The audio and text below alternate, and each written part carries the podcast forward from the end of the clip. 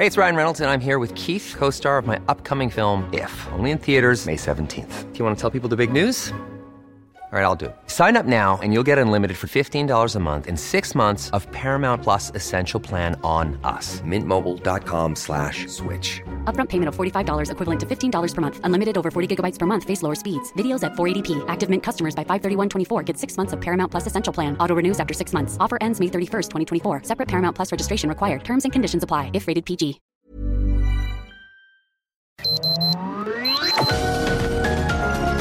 Heraldo Media Group presenta Sergio Sarmiento y Lupita Juárez. Información veraz y oportuna con un toque personal y humano. Por El Heraldo Radio, donde la H suena y ahora también se escucha.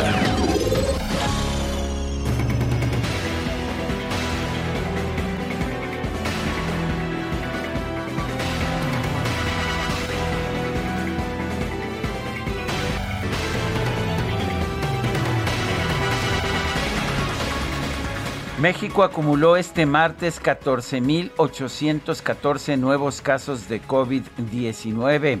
Se sumaron también 877 muertes a, pues a las cifras acumuladas desde el inicio de la pandemia. Esta tercera ola eh, sigue, sigue viva y sigue viva con muchas consecuencias. El país llegó a 3.123.252 contagios acumulados mientras que los fallecimientos totales desde que empezó la pandemia son 249.529. Nos encontramos en vísperas de llegar al cuarto de millón de víctimas. México se mantiene como el cuarto país con más muertes por COVID-19 en el mundo, detrás de Estados Unidos, Brasil y la India y es el décimo sexto en número de contagios confirmados según los recuentos de la Universidad Johns Hopkins. Bueno, la ocupación media de camas generales en los hospitales es del 54%, 55% y del 47% para camas de terapia intensiva. ¿Qué cree usted? No, todavía no se toma la pandemia, todavía no se aplana la curva. Son las 7 de la mañana, 7 de la mañana con un minuto.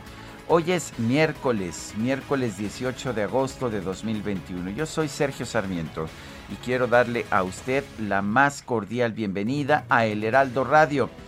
Lo invito, lo invito a quedarse con nosotros. Aquí estará bien informado, por supuesto. También podrá pasar un momento agradable. ¿Por qué? Porque, pues ya sabe usted, Aquí nos gusta darle el lado amable de la noticia siempre y cuando la noticia lo permita. Guadalupe Juárez, ¿cómo estás? Muy buenos días. Hola, ¿qué tal? Sergio Sarmiento, qué gusto saludarte esta mañana. Buenos días para ti, buenos días para nuestros amigos del auditorio.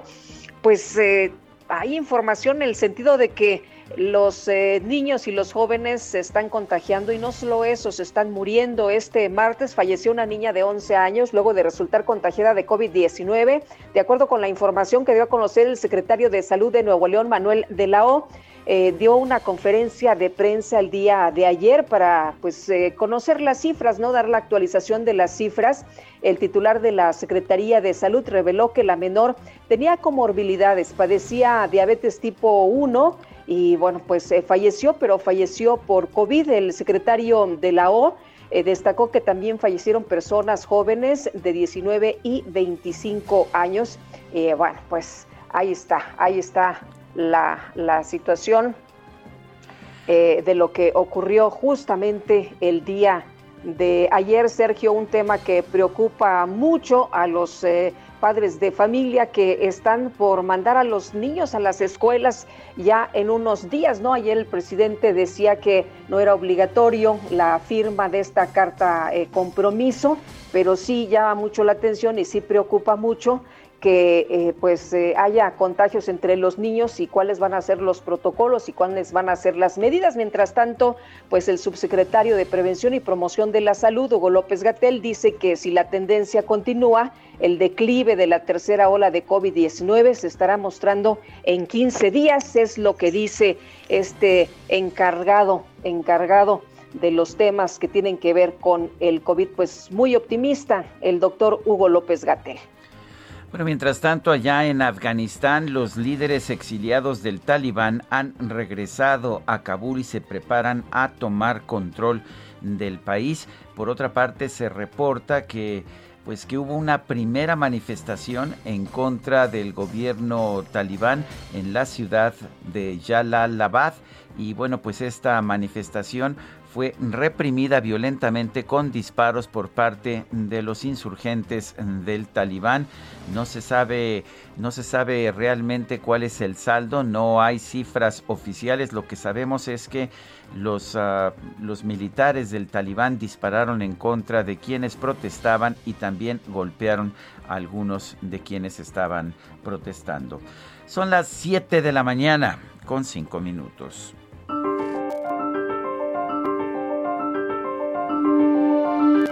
Vamos a la frase del día. El árbitro es arbitrario por definición. Los derrotados pierden por él y los victoriosos ganan a pesar de él. Cuanto más lo odian, más lo necesitan. Y la frase es de Eduardo Galeano, el escritor uruguayo.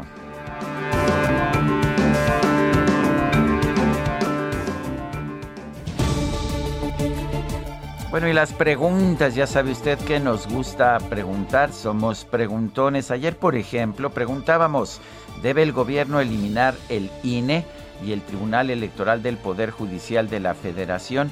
Nos respondió que sí, 3.7%, que no, 95.5%, no sabemos, 0.8%. Recibimos 5.510 participaciones. A veces son peores. Pues sí, ¿verdad? Bueno, y vamos ahora a la pregunta del día de hoy que ya coloqué en mi cuenta personal de Twitter, arroba Sergio Sarmiento. Gracias, mi querido DJ. La pregunta es la siguiente, a ver, escuche usted por si le interesa participar. El manejo de la pandemia en México ha sido ejemplo para el mundo, nos dice 2.3%, regular 4.9%, malo 92.8%. En 34 minutos hemos recibido 1.325 votos. Las destacadas del Heraldo de México. Y ya está lista Itzel González con las destacadas. Itzel, cuéntanos, buenos días. Lupita, Sergio, queridos destacalovers, excelente miércoles, mitad de semana, ya vamos un brinquito más para allá que para acá, así que por supuesto que tenemos muchísima actitud. Y también lo que traemos es muchísima información que se publica esta mañana en el Heraldo de México, así que comenzamos con las destacadas. En primera plana, regreso a clases. Anula Andrés Manuel López Obrador carta responsiva. Aclaró que no es obligatoria para enviar a los niños. La Secretaría de la Función Pública evalúa retorno a home office. País, Interpol emiten alerta mundial. El empresario Miguel Alemán Magnani, acusado de defraudación fiscal, ya es buscado en más de 190 países. Ciudad de México peatonal limpia Madero sin humo queda prohibido fumar al aire libre. Primero se llamará a la sensatez de las personas, luego habrá multas que van de 868 pesos a 1.606 pesos. Estados alistan medidas en alerta por arribo de Grace. Tormenta amenaza a Quintana Roo, Veracruz, Yucatán, Tamaulipas y Nuevo León. Prevén que toque tierra como huracán. Orbe, Cuba, régimen le planta cara a Estados Unidos. No aceptarán que el gobierno de Biden dé Internet a los isleños. Meta, abanderamiento de Paralímpicos. Andrés Manuel López Obrador crea la medalla de cuarto lugar. El presidente promete estímulos a los medallistas de Tokio, así como apoyo especial a los que queden a un paso del podio. Y finalmente, en mercados compran medio tanque, reducen el gasto en gas, familias bajan costos por crisis y por el alto precio del combustible. Lupita, Sergio, amigos, hasta aquí las destacadas del Heraldo. Feliz miércoles. Gracias, Itzel. Muy buenos días. Son las 7 de la mañana con 9 minutos. Vamos a un resumen de la información más importante de este miércoles 18 de agosto de 2021. En su reporte diario sobre la pandemia, la Secretaría de Salud Federal dio a conocer que este martes se registraron 877 muertes por COVID-19 en México, así como 14.814 contagios nuevos. El director del Instituto de Educación de Aguascalientes, Ulises Reyes, informó que su entidad está lista para regresar a clases presenciales con turnos completos a partir del próximo 30 de agosto, como lo marca el calendario de la SEP. El gobernador de Tamaulipas, Francisco García Cabeza de Vaca, aseguró que en su estado se van a retomar las clases presenciales el próximo 30 de agosto, de manera voluntaria y sin que los padres de familia tengan que firmar la carta de corresponsabilidad. El regreso a clases, creo que nada, eh, será eh, de una manera segura, progresiva y sobre todo voluntaria. Reunión virtual con directores de colegios privados, el gobernador de Nuevo León, Jaime Rodríguez Calderón, consideró que se debe dar prioridad a la seguridad de los niños y no a los logros académicos. Hay que arriesgarnos, sí, nada más que no, el riesgo no sea que alguna vida se nos vaya. Vale más la vida de una persona que cualquier diploma de cualquier escuela, ¿o no? Vale más la vida de un maestro que cualquier reconocimiento internacional. Vale más la vida de un niño, aunque no tenga una boleta de calificaciones.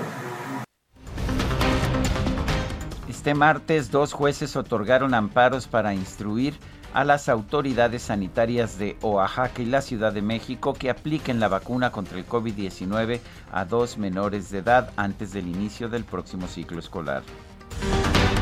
Y la jefa de gobierno de la Ciudad de México, Claudia Sheinbaum, consideró que las críticas al regreso a clases presenciales en el país se deben a intereses políticos. Si se hubiera dicho que no se regresa a clases, pues ahí los adversarios hubieran dicho, ¿por qué no se regresa a clases? Porque así pasó, si ustedes recuerdan, una asociación de padres de familia eh, eh, con cierta, digamos, eh, orientación política, cuando se dijo que todavía no se abrían las escuelas, pues se manifestaron porque se abrieran. Ahora que se dice es muy importante el regreso presencial porque Evidentemente la salud, el COVID es muy importante, va muy avanzado el programa de vacunación en todo el país y particularmente en la ciudad, pero también es muy importante el derecho a la educación y la salud en todos sentidos de los niños y las niñas de nuestra ciudad. El gobernador de Coahuila, Miguel Ángel Riquelme, anunció que la ceremonia del grito de independencia en su entidad va a ser virtual será transmitida por los canales oficiales y las redes sociales del gobierno estatal. Bueno, y te acordarás del gobernador de Texas, Greg Abbott, que ya sabes, muy renuente, ¿no? Al uso del cubrebocas y todas estas cuestiones relacionadas con protegerse de COVID. Bueno, pues confirmó que dio positivo a la prueba, por lo que permanecerá en aislamiento, aunque no representa síntomas de la enfermedad.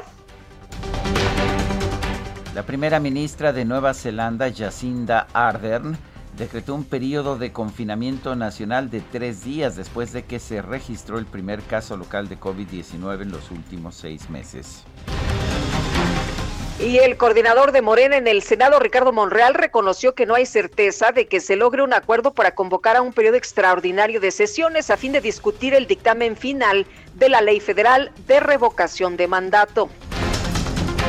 La Comisión de Energía del Senado acordó solicitar a la Comisión Reguladora de Energía un informe sobre los elementos técnicos y financieros en la generación de energía eléctrica, detallando los factores que inciden negativamente en la determinación de las tarifas. Petróleos Mexicanos anunció que ya trabaja en el primer lote de cilindros de la empresa Gas Bienestar, la cual tendrá la capacidad de producir 9.600 unidades al día. Las autoridades de la Ciudad de México informaron que tras la explosión por acumulación de gas que se registró en un edificio de la alcaldía Benito Juárez, cuatro personas siguen hospitalizadas.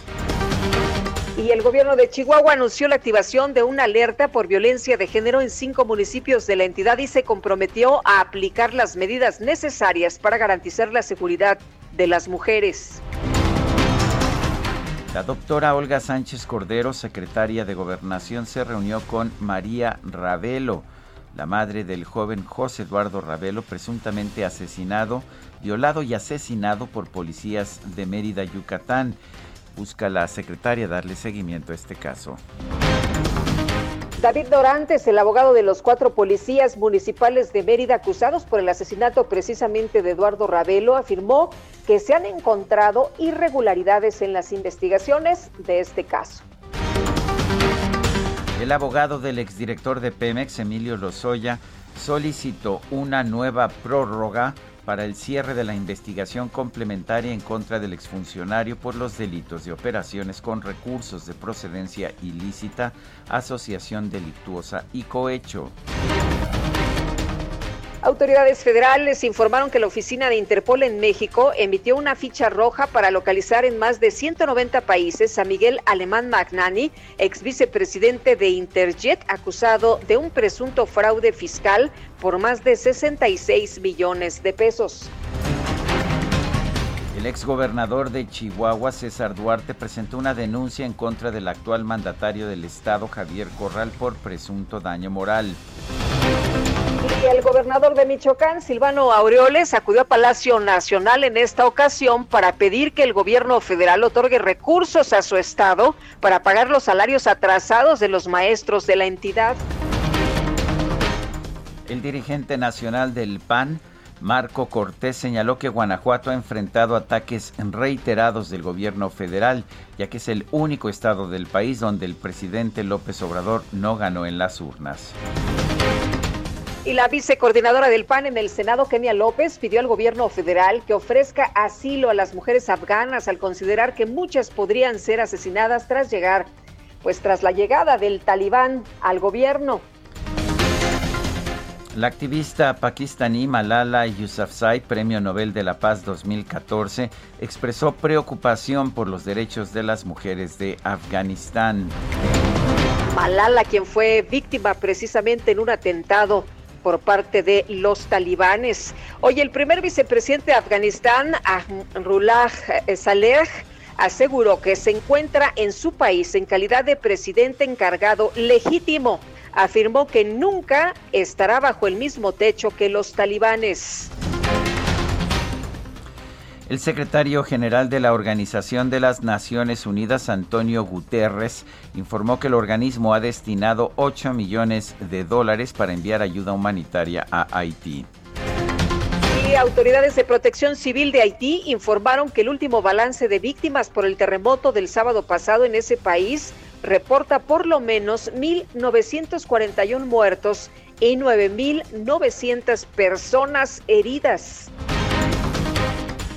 Y en información deportiva, el Bayern München, o sea, el Múnich de, de Baviera, derrotó por tres goles a uno al Borussia Dortmund en la final de la Supercopa de Alemania.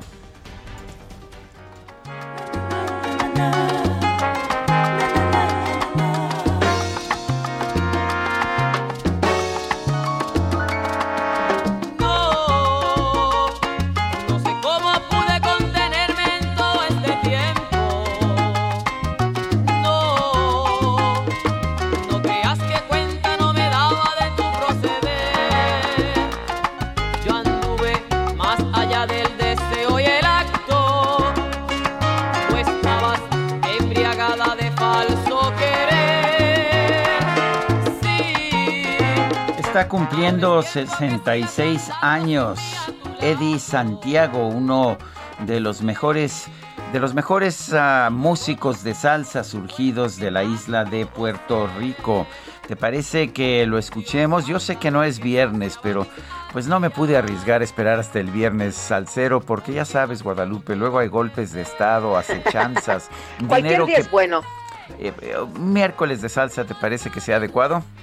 Echemos una bailadita. Vamos a bailar. Esto se llama Me Fallaste.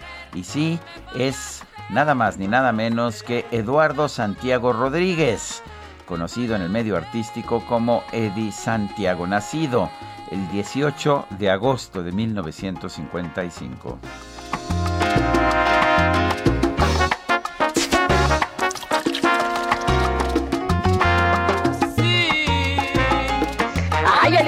Toda, pero tenemos que ir con Javier Ruiz desde Insurgentes. Javier, ¿qué tal? Muy buenos días. Sergio, ¿qué tal? Excelente mañana. Y justamente hace unos momentos recorrimos esta avenida. Encontraremos ya problemas viales, al menos para quien transita de la zona del eje 5 sur. Esto para llegar hacia el viaducto Miguel Alemán, más adelante para continuar hacia el eje 3 sur. El sentido opuesto para quien se dirige hacia la zona sur de la Ciudad de México, en general, el avance es bastante aceptable, únicamente moderar la velocidad.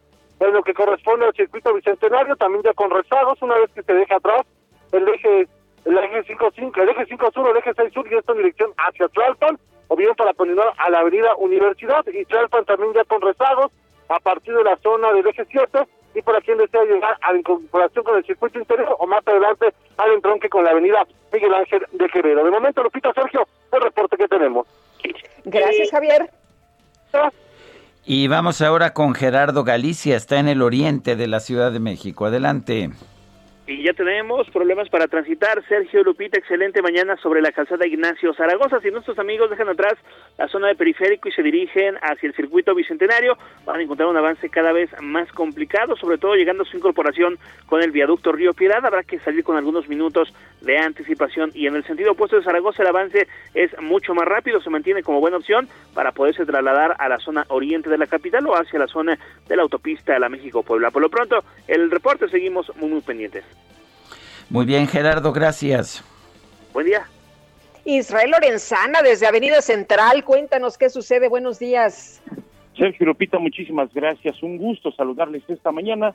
Pues tenemos información para quien se desplaza de la zona de Ciudad Azteca, Jardines de Morelos y con dirección hacia la zona del Río de los Remedios o más allá, hacia la avenida 412 San Juan de Aragón. En términos generales, carriles laterales, circulación aceptable, aunque algunos asentamientos en la zona del Río de los Remedios. Superando este punto, la circulación mejora, los carriles centrales ya comprometidos antes de llegar precisamente hacia la zona de Aragón. Hay que, por supuesto, utilizar como alternativa Gran Canal, esto con dirección hacia la zona del río Consulado. El sentido opuesto para incorporarse al perímetro del Estado de México sin ningún problema, la circulación a muy buena velocidad. Hay que manejar con mucho cuidado, todavía tenemos mojado el pavimento. Sergio Lupita, la información que les tengo. Gracias, Israel. Buenos días. Hasta luego. Bueno, y vamos a enlazarnos a la conferencia de prensa de Palacio Nacional. Ya comenzó la gustaba la gustada la gustada sección de este show mañanero de quién es quién en las mentiras. A ver, vamos a escuchar lo que se está diciendo. Habla Ana Elizabeth García Vilchis, la presentadora de esta sección de esta sección en este programa matutino. 168 pacientes hospitalizados, apenas una tercera parte tiene COVID o sospecha de la enfermedad. Aquí vemos el cuadro del IMSS eh, donde nos muestra que apenas el 2%, de, lo, 2 de los hospitalizados son menores de 18 años. Eh, vemos ahí la, la, gráfica del pastel, eh, de pastel que el 58% de los hospitalizados, esta gráfica es de ayer, eh, tiene mayor a 50 años, 58%. De, edad, de rango de edad de 31 a 50, el 33% de los hospitalizados. De 19 a 30 años, el 7%. Y solo el 2% son menores a 19 años.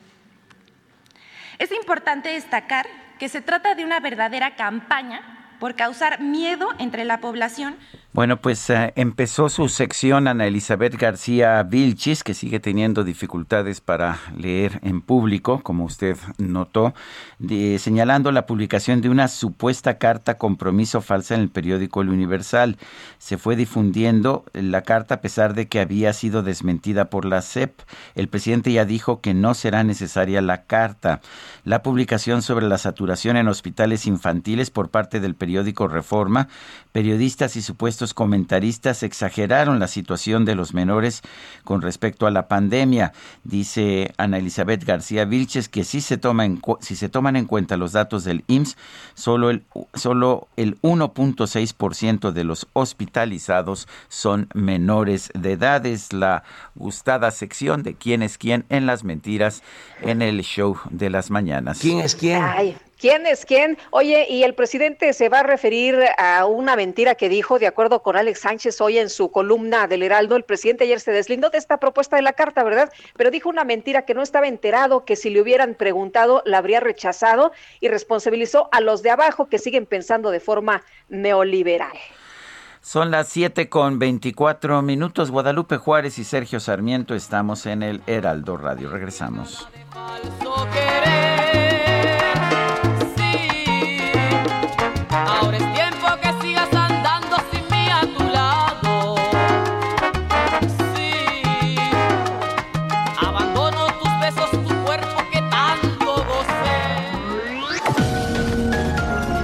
Sergio Sarmiento y Lupita Juárez quieren conocer tu opinión, tus comentarios o simplemente envía un saludo para ser más cálida esta mañana.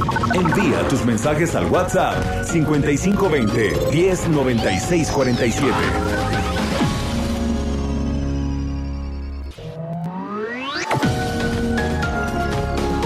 Continuamos con Sergio Sarmiento y Lupita Juárez por El Heraldo Radio.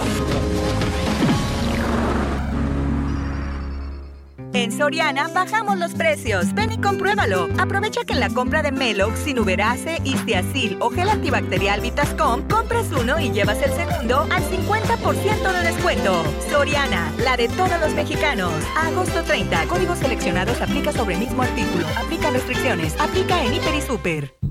Un día como hoy, en 1936, fue fusilado Federico García Lorca por el bando sublevado un mes después del golpe de Estado que provocó el inicio de la Guerra Civil Española.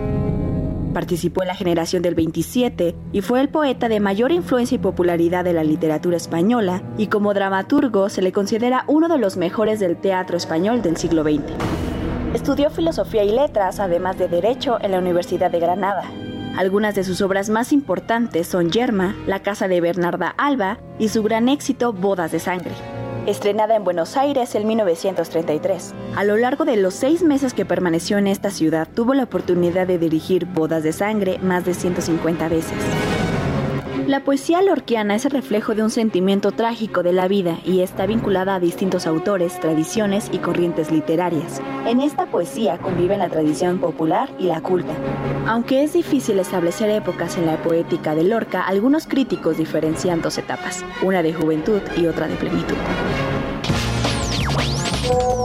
Buenos días, Sergio Lupita. Excelente día tengan todos ustedes. ¿Cómo se atreve a decir Gatel que en 15 días se va a tomar la pandemia si lleva casi un año y medio diciendo que se va a aplanar la curva? Qué mal está el señor. Y con lo que dijeron respecto a que si el ejemplo de México ha sido bueno, no, ha sido malísimo, pésimo.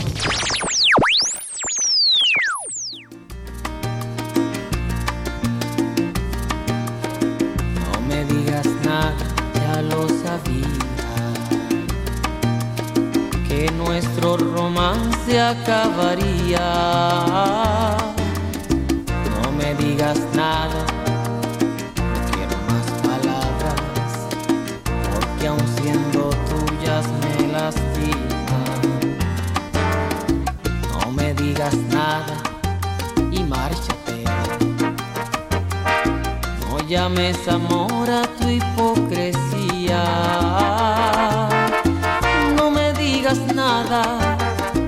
Tonto aquí he sido yo. Me dañaron rosa tus espinas. Lluvia, lluvia, tus besos fríos como la lluvia. Lluvia, que gota a gota fueron enfriando. Lluvia, mi alma, mi cuerpo y mi ser. Este es quizás el mayor éxito de Eddie Santiago, Lluvia. Hoy estamos festejando el cumpleaños número 66 de este gran intérprete puertorriqueño de la salsa.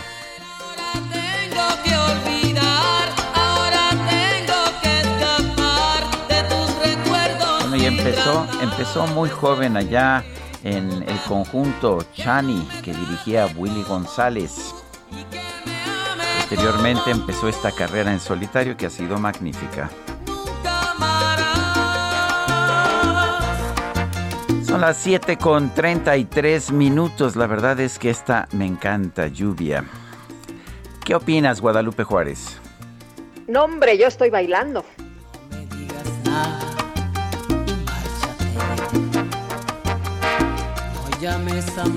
Vuelta, vuelta, no hombre, no, nos la seguimos, mi querido Sergio, pero tenemos mensajes, así que hay que trabajar también esta mañana. Buen miércoles, nos dice Rodolfo Contreras desde Querétaro. El manejo del gobierno federal de la pandemia ha sido pésimo. Algo ha ayudado los gobiernos locales a contrarrestar las pésimas decisiones, los daños generados que pudieron ser menores.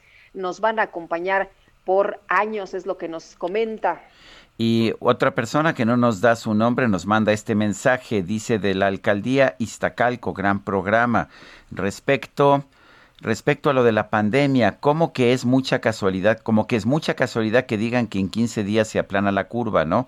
Justo cuando se había programado el regreso a clases, igual que antes de las elecciones pusieron semáforo verde. Es sospechosista.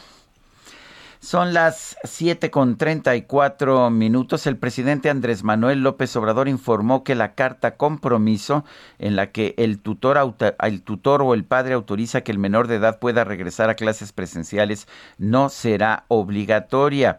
Pero ¿en qué ayudaría esta carta compromiso? Vamos a conversar con el doctor Andreu Comas. Él es profesor investigador de la Facultad de Medicina y del Centro de Investigación en Ciencias de la Salud de la Universidad Autónoma de San Luis Potosí. Doctor Comas, ¿cómo está? Buenos días. Cuéntenos, en primer lugar, ¿cómo veía usted el texto de la, de la carta responsiva? Bueno, buenos días, muchas gracias por la invitación, Lupita y Sergio. Bueno, es una carta responsiva, eh, pues que no dice mucho y que tampoco aporta, bueno, que no aporte realmente nada. Em, y se ha hecho mucha discusión porque si es necesario una carta responsiva, por lo menos de corresponsabilidad, no solo de los padres, sino también de los trabajadores. Y aunque no sea una carta legalmente vinculante, es una es un compromiso que por un lado deben de hacer los trabajadores y los papás de que entienden las reglas del juego para volver a clases, de que conocen los protocolos, de que están de acuerdo con los protocolos y que se comprometen en, en seguir los protocolos y ayudar a las escuelas. No debe ser una carta punitiva, pero sí debe ser una carta de intención en el cual, pues por lo menos los padres y los trabajadores digan, oigan, sí sabemos de qué se trata el protocolo, sí sabemos qué pasa si rompemos el protocolo y sí sabemos cómo volver a la escuela el lugar más seguro para los niños. Eh, doctor, hablando de los protocolos, usted ha escuchado seguramente lo que se ha indicado por parte de la Secretaría de Educación Pública. ¿Es suficiente lavar los eh, espacios? ¿Es suficiente ponerles gel a los niños? Porque en las escuelas públicas y en las escuelas privadas parece que los protocolos son distintos. En escuelas privadas que ya empezaron, por ejemplo, el eh, lunes sus actividades pues ya presenciales, han estado haciendo pruebas y esto no va a ocurrir en las escuelas eh, públicas. Bueno, lo de, hacer, lo de hacer pruebas es algo que no siempre es necesario y hay que explicar el contexto. Sí. Pero me remito a la parte primera de tu pregunta. Por ejemplo, lo que presentó la mesa del CINA es un decálogo de 10 buenas intenciones que no es un protocolo. Eh, como vemos, los protocolos, por un lado, deben de estar diseñados para evitar que alguien con síntomas ingrese al colegio luego para detectar a alguien con síntomas dentro del colegio y tercero, que es donde vienen un montón de estrategias, es cómo evitar que si alguien sin síntomas e infectado este, puede entrar, contagie a los demás. Y algo muy importante es que esta, esta última sección es la más importante del protocolo, porque de hecho es la que nos puede ahorrar y evitar o disminuir el número de pruebas. Y aquí lo importante es que esta serie de acciones donde la SEP no menciona lo más importante que es la ventilación, que es no quitarse el cubreboca en interiores, que es cómo se va a hacer el análisis en, el en caso de que un filtro escolar detecte un caso o un papá reporte un caso. Esas son las partes que el protocolo de la SEP no está mencionando. Mencionan lavado de superficie, lavado de manos, digo, está bien, pero no es la parte crucial. Los, eh, evitar la transmisión y lo que sabemos que las escuelas sean seguras es evitar que haya con síntomas entre aulas bien ventiladas, este es el punto clave, espacio entre los alumnos y cubrebocas. Por lo tanto, cada protocolo se debe de adaptar a la realidad, al contexto, a la idiosincrasia de cada escuela. Y tenemos la, ya bastante experiencia en México que nos, que nos enseña que uno, tener un protocolo funcional no es económicamente prohibitivo y también las escuelas públicas lo pueden hacer.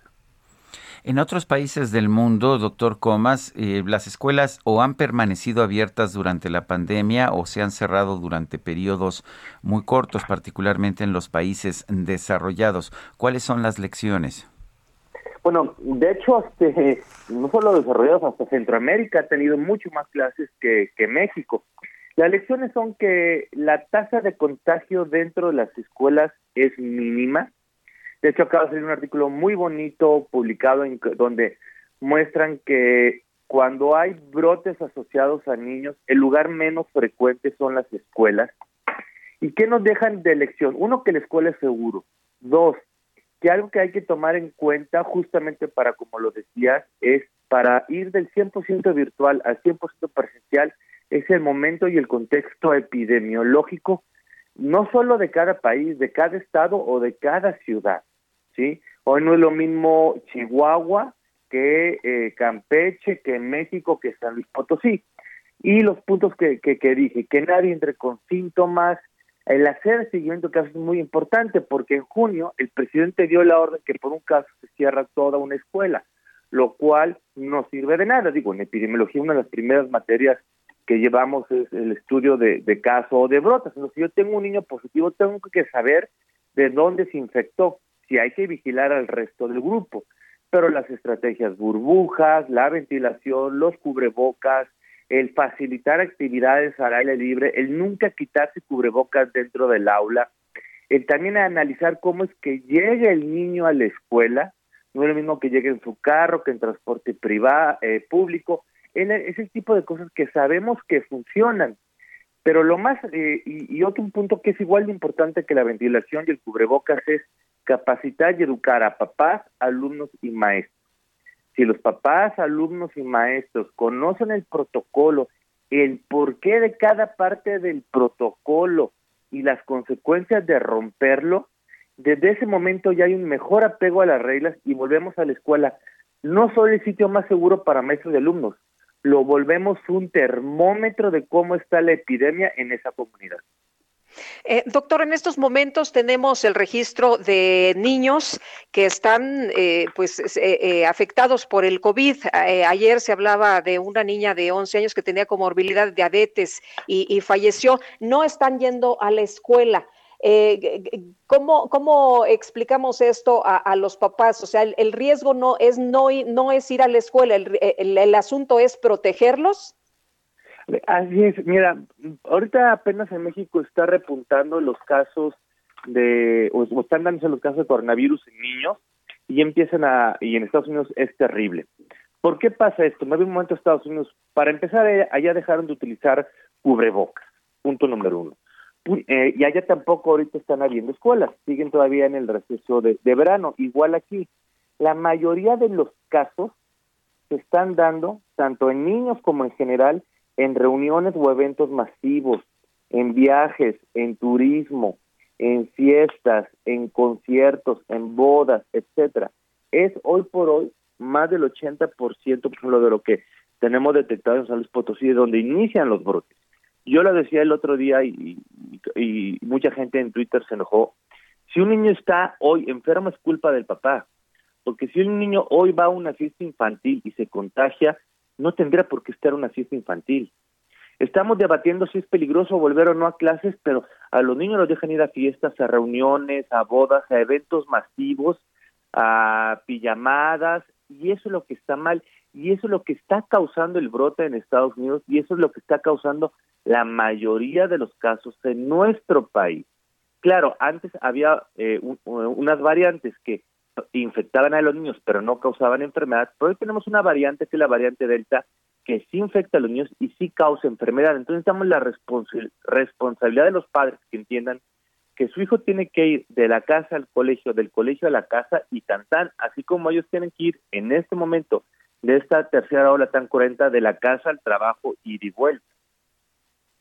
Bueno, pues yo quiero agradecerle, doctor Andreu Comas, profesor investigador de la Facultad de Medicina y del Centro de Investigación en Ciencias de la Salud de la Universidad Autónoma de San Luis Potosí, esta, pues este tiempo que nos ha dado. Muchas gracias. Muchas gracias a ustedes. Hasta luego, buenos días.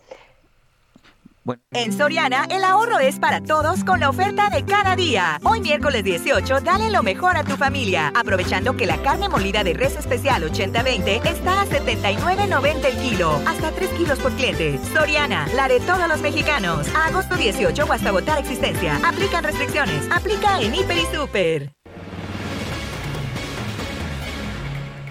Y ya son las 7 de la mañana con 44 minutos. Seguimos con información importante en el Estado de México. Suman más de 4 mil contagios en menores de edad. Y Gerardo García, nos tienes toda la información. Adelante.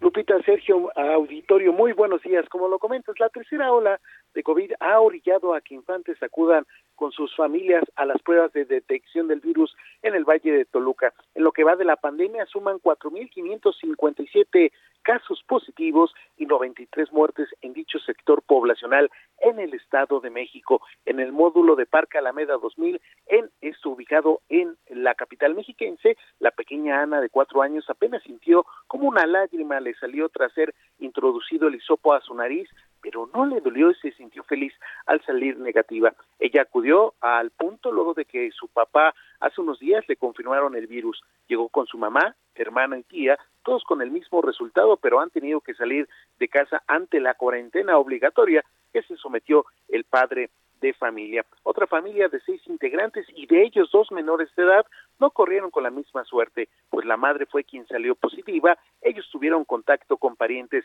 infectados. En el Estado de México eh, encabeza el número de defunciones entre niños y adolescentes con 93, de los cuales 55 eh, muertes son de niños de 0 a 5 años, de 10 a 6, de a 11 años y de 28 de, de 28 de 12 a 17 años. En cuanto a casos positivos en toda la pandemia, suman 4.557, 2.204 son hombres y 2.353 mujeres, además 203 casos sospechosos, lo anterior de acuerdo a cifras del Sistema Nacional de Protección Integral de Niñas, Niños y Adolescentes, CIPINA.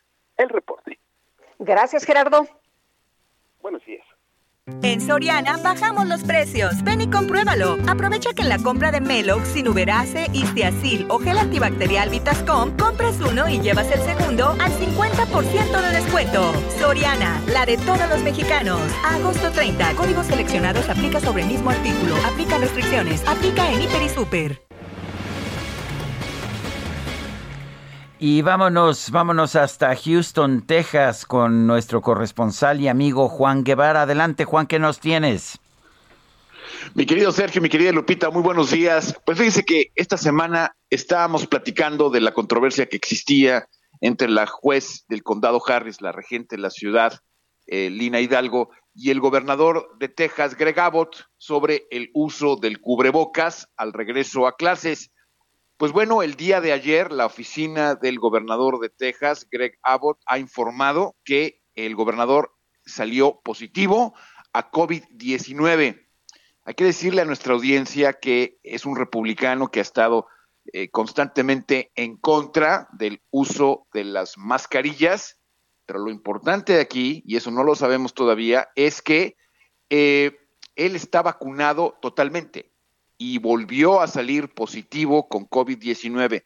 Todavía no sabemos qué tipo de vacuna le pusieron al gobernador de Texas. Lo que dijo su oficina es que tuvo eh, las dos vacunas, es decir, que podemos asumir que fue o Moderna o Pfizer, y que aún así, después de que se le, a él se le da, eh, se, le, se le verifica que tenga COVID todos los días, pues el día de ayer salió positivo. Esto después de un mega evento que tuvo en Collin County, en el condado de Collin, en Texas, donde ninguna de las personas estaba eh, con mascarilla y bueno, al final del día, pues sale contagiado después de esta, de esta vacunación completa.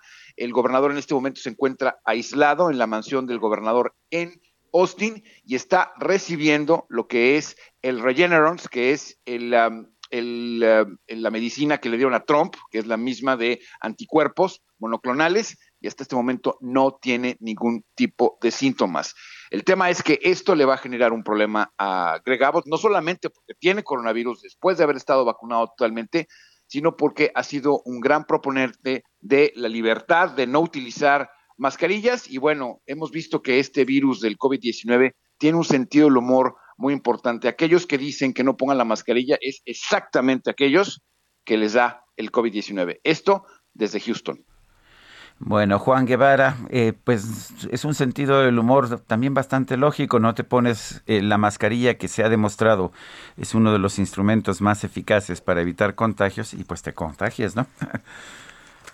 Así es, así es, exactamente así. Así que hay que utilizar el cubrebocas, seguimos en pandemia. Gracias, un fuerte abrazo. Saludos.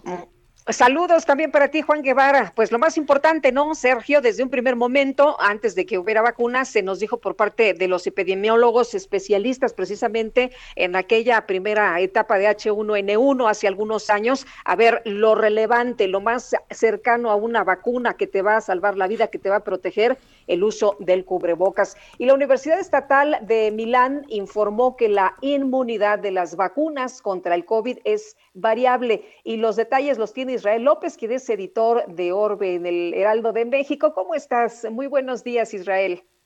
Muy buenos días, Lupita. Muy buenos días, Sergio.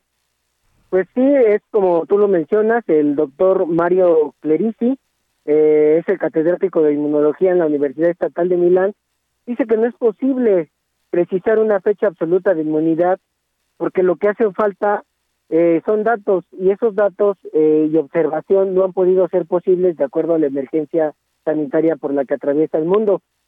Lo que sí dijo es que es muy probable que después de que se inocula la primera dosis, a los siete días hay reacción, pero dice que esta reacción es normal en cualquier cuando cualquier cuerpo recibe una bacteria o un virus.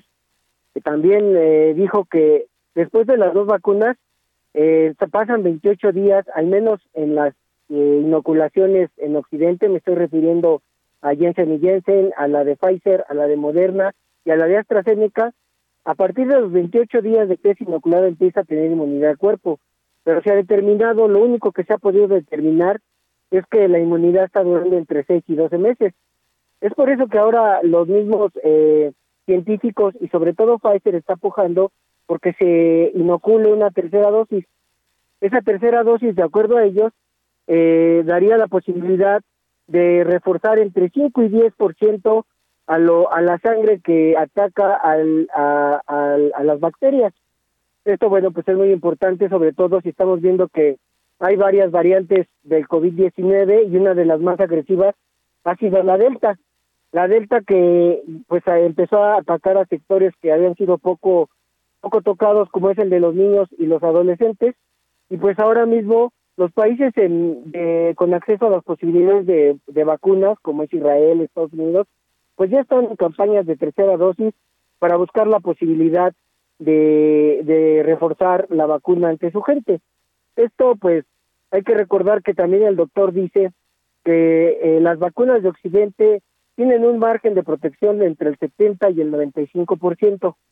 Y esto dice que la vacuna no hay otra cosa que pueda ayudar a una persona a protegerse de coronavirus o a pasarlo menos mal que una vacuna, ¿no? Y ahora mismo están estudiando la posibilidad de que una tercera dosis sea aplicada y que esa tercera dosis selle la inmunidad, pero ahora eso todavía está en estudio. Pues sí. Muy bien, muchas gracias por la información. Hasta luego, Israel. Al contrario, muy buenos días a ambos. Muy buenos días, gracias. Pues eh, importantísimo, ¿no? La vacuna, por supuesto, es eh, para salvar la vida, eh, es lo que han dicho los especialistas. Y bueno, pues ahí está el planteamiento de una tercera dosis, aunque aquí ya la descartaron, ¿no? Dicen que es porque se quieren hacer ricas las farmacéuticas. Pues es lo que dice el presidente de la República. Allá en Nueva Zelanda, mientras tanto, uno de los países que mayor éxito ha tenido en la contención de la pandemia de COVID-19, la primera ministra Jacinda Ardern decretó un confinamiento total de tres días eh, porque se detectó un solo caso de origen local de COVID-19. Señaló la primera ministra que se busca no correr un riesgo con la variante Delta de COVID-19 y por eso eh, está, ha iniciado un confinamiento a partir de este martes por la noche. Son tres días nada más pero son tres días de confinamiento. Hemos visto, dijo la primera ministra, lo que puede ocurrir en otros lugares si no llegamos a controlar la situación. Solamente tenemos una oportunidad. En total, solamente han muerto en Nueva Zelanda 26 personas por COVID-19 entre los 5 millones de habitantes. No se había decretado ningún confinamiento desde hace más de un año, a pesar de que solo el 20% de la población está vacunada. Es, el avance en el proceso de vacunación ha sido muy lento, pero el porcentaje de personas con contagios y las muertes en Nueva Zelanda es uno de los más bajos del mundo. Son las 7 con 54 minutos. Regresamos en un momento más. No me digas nada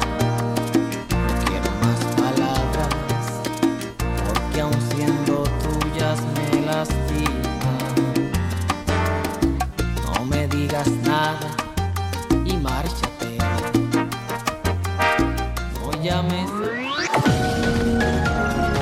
Sergio Sarmiento y Lupita Juárez quieren conocer tu opinión, tus comentarios o simplemente envía un saludo para ser más cálida esta mañana. Envía tus mensajes al WhatsApp 5520 109647.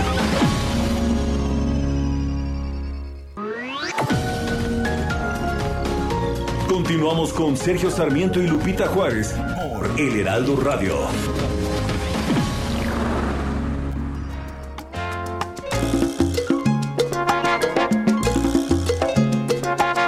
Amiga,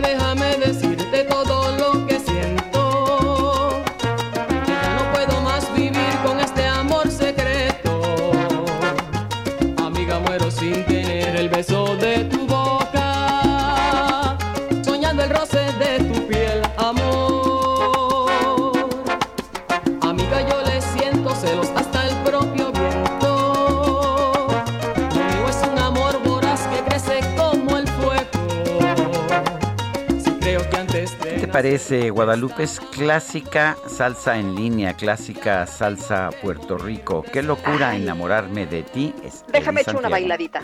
Claro que sí. de ti.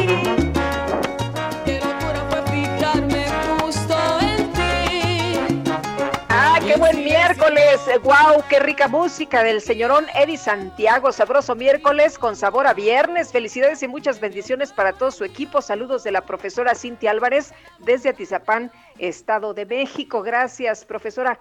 Por cierto, cuéntenos, ¿ya está lista para regresar a clases? Pues ah, va- vamos a ver qué nos diga la gente. ¿Qué piensa? Amy Shehoa dice, si López anda tan contento con la revocación del mandato, ahí hay gato encerrado.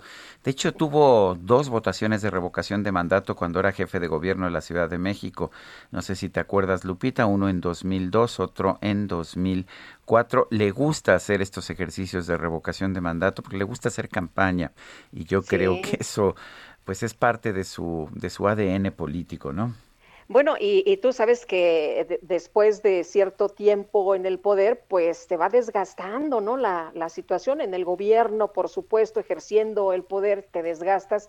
Y esto pues podría revivir a lo mejor si, si hablas del presidente sobre esto, si ratificas, no ratificas, pero no es, no es revocación, ¿no? Dicen que es ratificación, porque Ratificación. la pregunta dice que continúe ejerciendo su cargo hasta que concluya el mandato, por eso la oposición dice que pues que no están de acuerdo. Dice otra persona, buenos días mis salseros mañaneros, desde luego que hay que regresar a clases, pero me preocupa el estado de las escuelas públicas, las del gobierno, espero que las privadas estén bien. Un fuerte abrazo, Francisco, 1955. Son las 8 de la mañana con 3 minutos. Vuela a Puerto Vallarta con Viva. El pronóstico del tiempo. Sergio Sarmiento y Lupita Juárez. Y Patricia López, ¿cómo estás? Muy buenos días. ¿Qué nos esperan las próximas horas en materia meteorológica? Buenos días, Sergio Lupita, los saludo con gusto eh, desde el Servicio Meteorológico Nacional a ustedes y a todos los que nos escuchan esta mañana. Tenemos información importante para comentarles. Les digo que este día la tormenta tropical Grace se aproximará a la península de Yucatán, pudiendo ingresar sobre las costas de Quintana Roo como un huracán categoría 1 durante la noche o madrugada. Este sistema ocasionará lluvias intensas a torrenciales, rachas fuertes de viento y oleaje elevado en Yucatán y Quintana Roo. Así que hay que estar pendientes de los avisos que se emiten a través de fuentes oficiales. Por otra parte, un canal de baja presión extendido sobre la mesa del norte y la mesa central, en combinación con la onda tropical número 21 que recorrerá el occidente del territorio nacional, provocará chubascos y lluvias fuertes a muy fuertes, descargas eléctricas y posible caída de granizo en zonas del noroeste, norte, occidente, centro y sur del país incluido el Valle de México. Además, la onda tropical número 22, que recorrerá el sureste de la República Mexicana, interaccionará con otro canal de baja presión, este extendido sobre el oriente del país, originando chubascos y lluvias fuertes a puntuales muy fuertes con descargas eléctricas sobre dichas regiones. Por último, Sergio Lupita, en la Ciudad de México, se pronostica cielo medio nublado con incrementos de nubosidad durante el día y la probabilidad de lluvias e intervalos de chubascos, con descargas eléctricas y la posible caída de granizo. La temperatura máxima estimada es de 24 a 26 grados centígrados y la temperatura mínima para mañana al amanecer entre 13 y 15 grados centígrados. Sergio Lupita, este es el reporte meteorológico desde el Servicio Meteorológico Nacional. Regreso con ustedes. Gracias. Hasta luego, Patricia. Muchas gracias. Viva presentó Vuela a Puerto Vallarta con Viva.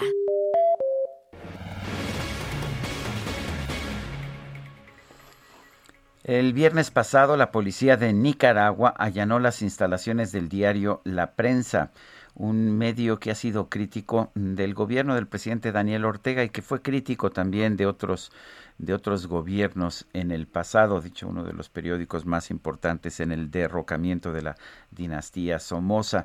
Tenemos en la línea telefónica a Eduardo Enríquez, editor en jefe del periódico La Prensa de Nicaragua. Don Eduardo Enríquez, buenos días. Cuéntenos cuál es la situación del periódico en estos momentos y cómo ha sido, pues cómo ha sido esta turbulenta relación con el gobierno del presidente Daniel Ortega. Sí, muy buenos días, muchas gracias por este espacio. Eh, la situación actual es que las instalaciones de la prensa, del diario La Prensa, eh, continúan tomadas desde el viernes por la Policía Nacional. Eh, viernes ellos llegaron y recibieron a nuestro gerente general que estuvieron aproximadamente 15 eh, horas con él en las oficinas y a eso de las 3 de la mañana eh, fue trasladado a la... Eh, don Eduardo, vamos a tratar de mejorar la calidad de la llamada. No estamos escuchando bien lo que nos dice. Eh, le reitero, el, el, viernes pasado fueron tomadas las instalaciones del periódico La Prensa de Nicaragua por ah, pues policías del gobierno de Daniel Ortega. Previamente se les había impedido, se les había impedido eh, importar papel, lo cual pues les había impedido continuar con sus impresiones impresas. Eh, el dueño y director general del periódico había sido perseguido por el gobierno por el gobierno de Daniel Ortega. Este gobierno ha encarcelado a la mayoría de sus opositores importantes y a todos aquellos que pues que habían considerado la posibilidad de postularse como candidatos de oposición a la presidencia de la República. Aparentemente, Daniel Ortega quiere elecciones en las que no haya ningún tipo de oposición. Eh, cada vez se vuelve más complicado el, el trabajo de los opositores allá en Nicaragua.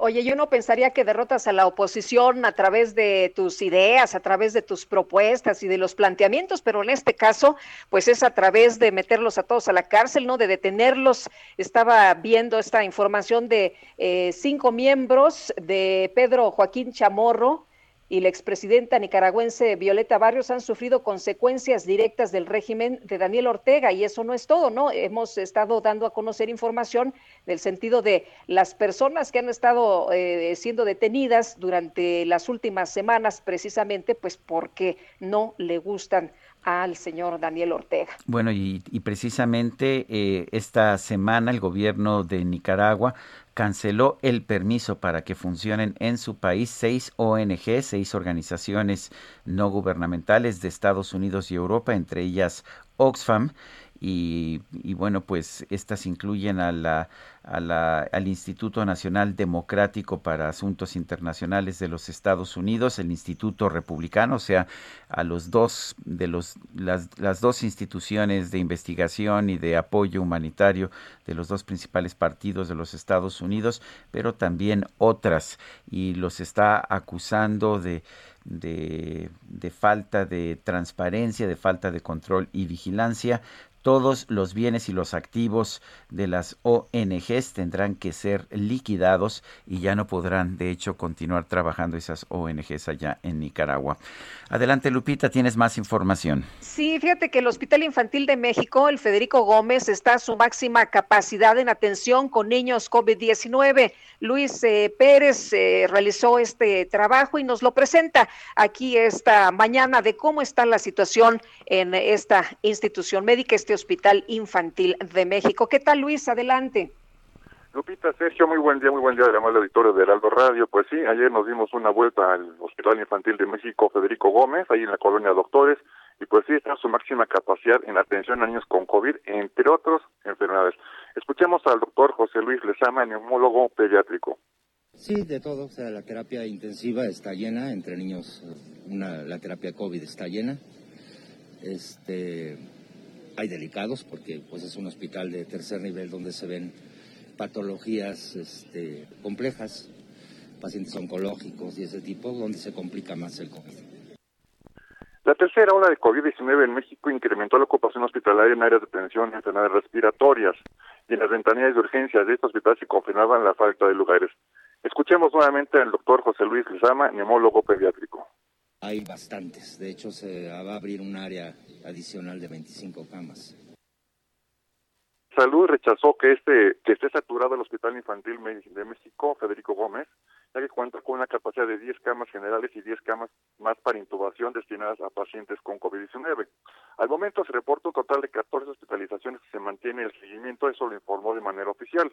En el documento se señala que cuenta con disponibilidad para recibir a menores de edad en caso de requerir atención médica por síntomas de COVID-19. La disponibilidad, Lupita, Sergio, el auditorio, reportada de hospitales COVID-19 por parte del gobierno capitalino se actualiza constantemente en las plataformas electrónicas, por lo que la situación puede cambiar entre una hora y otra. Hasta el 8 de agosto se reportaron, según información de la Secretaría de Salud Capitalina, 613 defunciones de niños y 60.928 contagios. Afuera del Hospital Infantil de México, Federico Gómez, hay personas rezando con una imagen de la Virgen María. También, aunque no se trata de una ola de contagio de niños y adolescentes, pero sí se observan más casos.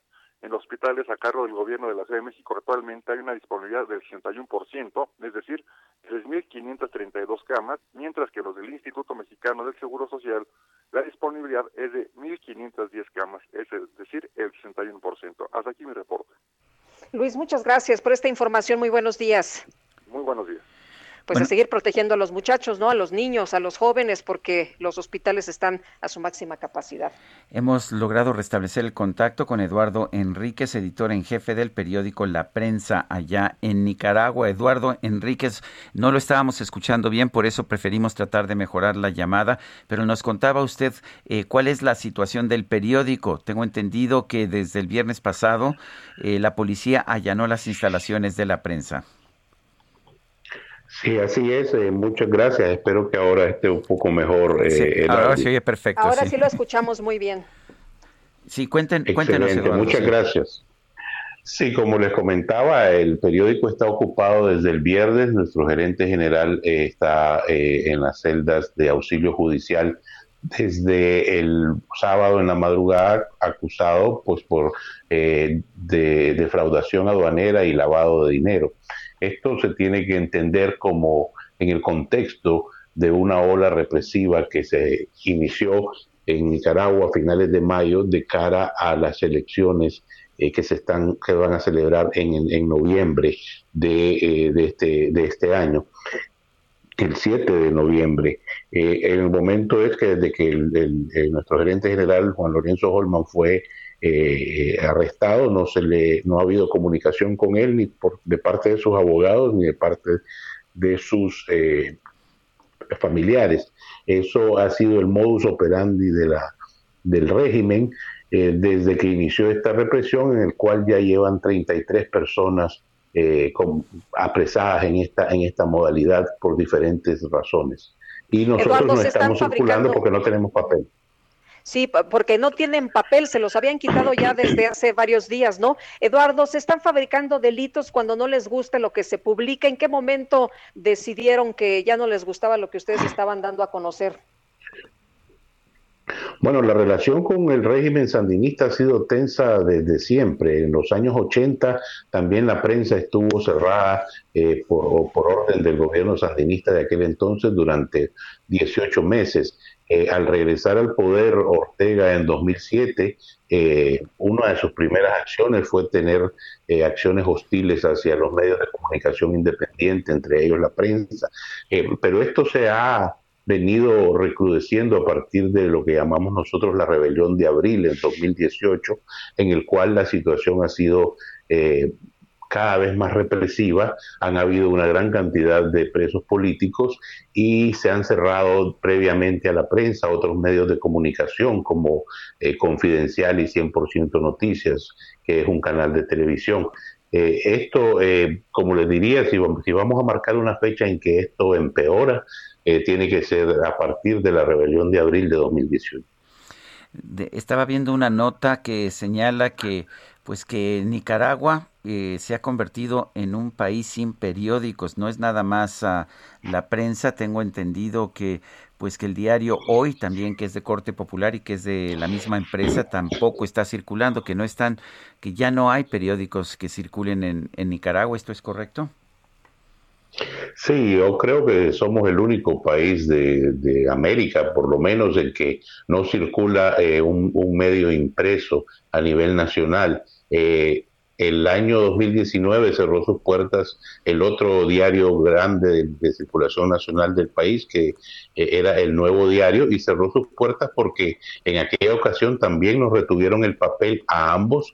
Eh, y en esa ocasión estuvo retenido 500 días, de, de septiembre de 2018 a febrero de 2020 para la prensa, pero el nuevo diario no resistió los 500 días y tuvo que cerrar sus puertas en septiembre de 2019.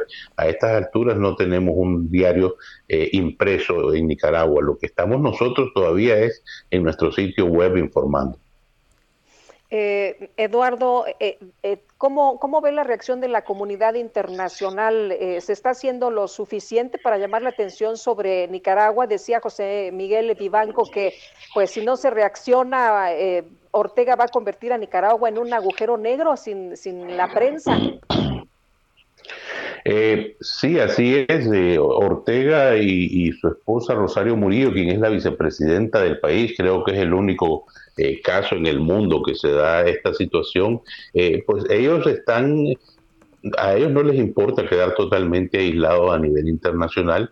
Eh, yo siento que ellos han tomado una decisión de cerrarse en sus fronteras y de ignorar todos los llamados que hace la comunidad internacional a volver eh, eh, a la democracia y a, que ejecuten unas elecciones libres que a estas alturas ya son imposibles porque todos los candidatos eh, presidenciales que representaban en realidad una, una propuesta diferente pues están, están presos, ¿no?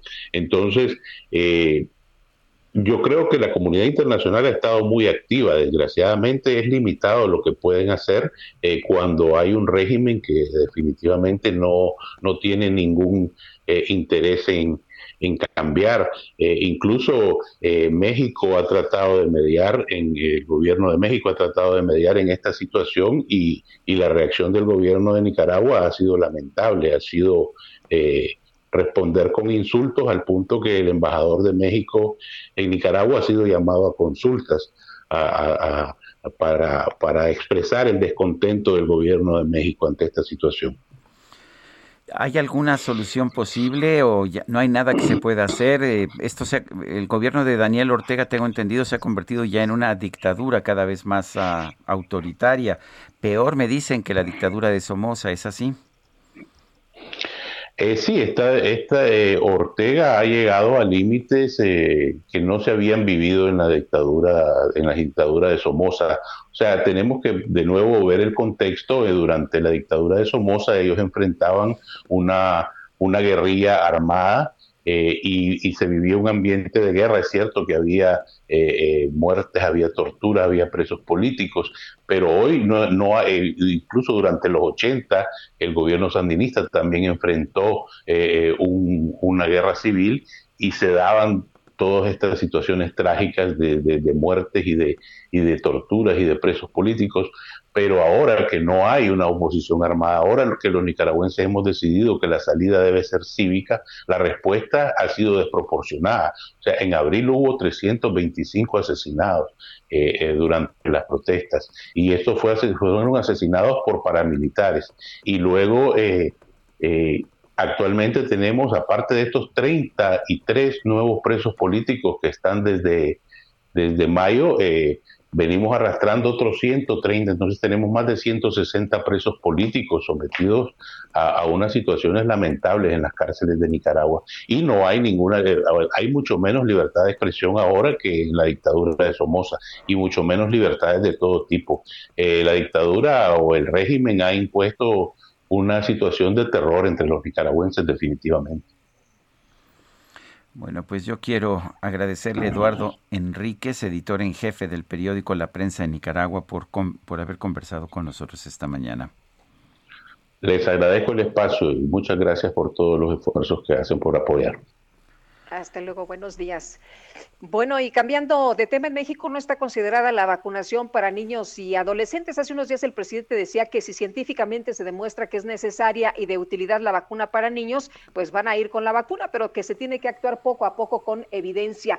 En Oaxaca, un juez federal otorgó una suspensión de oficio con la que ordena la vacunación contra COVID de un menor de edad y Alma Angélica Franco es la abogada y la mamá de este pequeño. Alma, muchas gracias por tomarnos la llamada. ¿Cómo está? Buenos días. Buenos días, buenos días y buenos días al auditorio. Eh, Alma, Alma Angélica, cuéntenos eh, qué piensa usted de eh, ¿Qué piensa usted de, que no se permita la vacunación a los niños y qué significa esta suspensión otorgada por un juez? Pues bueno, creo que en referencia a lo que dijeron científicamente, digo, ya está avalada por la COFEPRIS, la vacunación para niños. La COFEPRIS es una autoridad competente y facultada para determinar ello. La OMS, el día 15 de, de junio de este año, avaló científicamente e incluso ya pone su actualización de recomendaciones de esa fecha, la dosis que deben de tener los niños para la inoculación con la Pfizer, única autorizada aquí en el país. Y respecto a, la determinación del, juez de distrito, pues bueno, es para que se le inocule, obviamente no han cumplido hasta ahorita, a reserva de que, de que el día de antier yo presenté ya un certificado médico expedido por una pediatra infectóloga, mediante la cual a través de, unos estudios que se le realizaron a mi menor hijo el día lunes, eh, de biometría hemática y de orina, pues ella determinó que estaba en ópticas, óptimas condiciones para, para ser inoculado con la Pfizer y en base a ello pues yo eh, pues ya le informé al juez de distrito dicha determinación y le pedí que que viera que se ejecutara su, su, la suspensión otorgada de plano y de oficio a favor de mi menor y que se les diera 24 horas para que lo inocule. Bajo esa eh, tesitura. ¿Perdón? Entonces, entonces, ¿cuándo se estaría vacunando a su hijo Alma? Mire, estoy esperando ahorita, hasta el día de ayer a las 2.30 de la tarde, el juez cuarto distrito no había emitido el acuerdo correspondiente. Ahorita a las 9 de la mañana, pues tienen que abrir el portal de, de, de, notificaciones, el juzgado cuarto de distrito. Esperemos que a través de ese acuerdo, pues ya el juez federal haya requerido que en 24 horas sea inoculado mi hijo, a reserva de que también ya hay una orden judicial desde antier respecto a una menor por, con una comorbilidad que otorgó también la suspensión de plano y de oficio para que se le, se le inoculara en 24 horas a una menor con esta con una comorbilidad. Estamos esperando que se ejecuten. Bueno, ahora supuestamente si hay una orden de un juez, una vez que ya esta se haga oficial, pues eh, la autoridad no tendrá posibilidad más que de aplicar la vacuna, ¿no? Claro, obviamente es una es una orden judicial y pues bueno, si no la cumplen, yo ya estoy solicitando porque la autoridad aquí ejecutora de bienestar social, la delegada, a través de un informe dijo, ah, no, pues se lo voy a mandar al, al encargado de, de, un operativo que se llama Corre Caminos, le pusieron. Entonces, pues se están de, se están echando la bolita, ¿no? Obviamente, entonces en base a eso fue que yo recurrí ante una pediatra infectóloga para evitar este tipo de dilaciones por parte de las responsables y se proceda a la inoculación de inmediato y que el juez de distrito haga valer su autoridad a través de solicitar el cumplimiento inmediato respecto a la inoculación, no nada más de mi hijo, sino de, de más este, menores, en virtud de que muchos menores o papás han acudido con la suscrita para solicitar este el amparo y en varios juzgados ya el juzgado segundo, cuarto y décimo primero están otorgando las suspensiones. Pues Alma, le agradecemos que haya platicado con nosotros de este caso y a ver si podemos platicar una vez que le vacunen a su niño. Por supuesto, claro que sí, estamos en espera. Gracias. Gracias. Alma Angélica Franco, abogada y madre de este pequeño a quien se está pidiendo pues el amparo para que lo vacunen contra COVID. Vamos a una pausa y regresamos. soñando el roce de tu piel,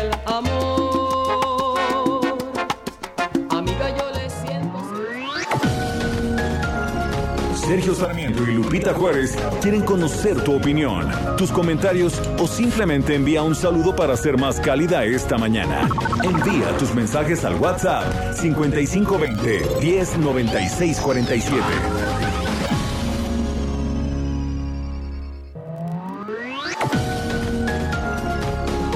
Continuamos con Sergio Sarmiento y Lupita Juárez por El Heraldo Radio. Las estaciones de búsqueda, rescate y vigilancia marítima trabajan todos los días del año. Cuentan con una flota moderna, tecnología de punta y personal especializado. Que vigila los mares y costas del país. Con honor, deber, lealtad y patriotismo, dan todo por la vida. En caso de peligro, llama al 800 Marina 1. Una armada que nació para servir a México. Secretaría de Marina. Gobierno de México. Jaque Mate con Sergio Sarmiento.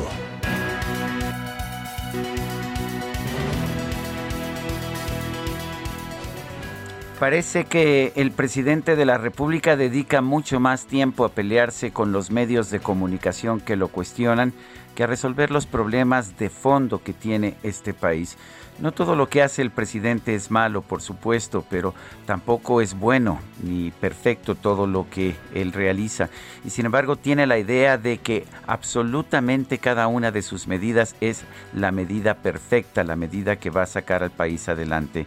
Y cada vez que en un medio de comunicación se señala alguna crítica, él se lanza en contra de estos medios, los llama paradójicamente porque es una contradicción en términos al mismo tiempo neoliberales y conservadores y con eso piensa que pues que no tienen absolutamente ninguna razón. Incluso ha tratado de competir con los medios con su programa de televisión mañanero y tiene una sección en este medio que se llama ¿Quién es quién en las mentiras? que no incluye las mentiras que se publican en su mañanera, sino las mentiras que él le atribuye a otros medios de comunicación pues que no siempre resultan ciertas. Me parece que un presidente de la República debería actuar de otra forma. Eh, por supuesto que un presidente va a ser cuestionado, va a ser atacado. Ningún presidente puede ser monedita de oro para gustarle a todo el mundo. El presidente López Obrador puede, por supuesto, defender sus posiciones y está bien que lo haga en sus conferencias de prensa de las mañanas. Lo que no puede hacer es descartar siempre cualquier crítica, atribuirla a la corrupción, atribuirla a ideologías cuando finalmente muchas veces él ha estado en, lo incorrecto. Tampoco puede criticar a los medios por mentir cuando en su conferencia de prensa mañanera se presentan tantas o más mentiras en cada día que se transmite. Me parece que el presidente de la República debería ser el presidente de todos los mexicanos y debería acercarse a los medios de comunicación que pueden ser instrumentos para ayudar a gobernar mejor a este país. Los pleitos que estamos viendo, pleitos eh, que no tienen ningún sentido, no deberían ser parte de la agencia del primer mandatario. Yo soy Sergio Sarmiento y lo invito a reflexionar.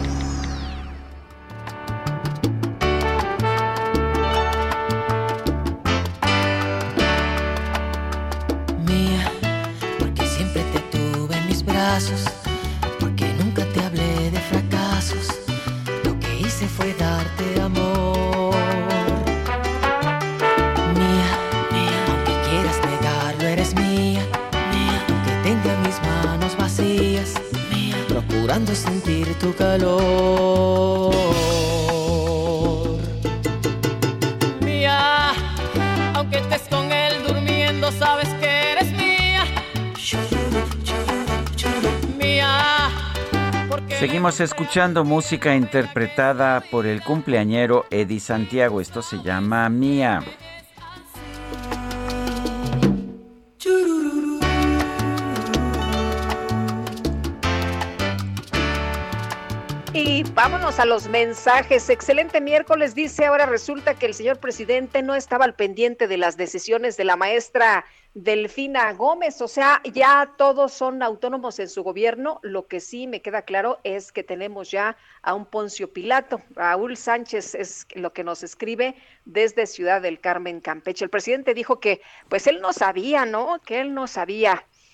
Pero antes nos había dicho que el presidente lo sabe todo. Bueno, y dice otra persona con respecto al regreso a clases presenciales, lo crucial es desinfectar el aire de los aerosoles generados por los alumnos y maestros. Para lograrlo es necesario un sistema de ionización bipolar de plasma frío, el cual separa del vapor del agua, del vapor de agua del aire, iones positivos y negativos. Estos a su vez descomponen la capa celular de cualquier patógeno. Son equipos de bajo costo, operación y mantenimiento. Y así se complementa con la buena ventilación, la cual se mide por cambios por hora sobre metro cúbico. Saludos, Alejandro Betancourt. Son las. Bueno, pues. Sí, son las 8.35. Adelante, Lupita.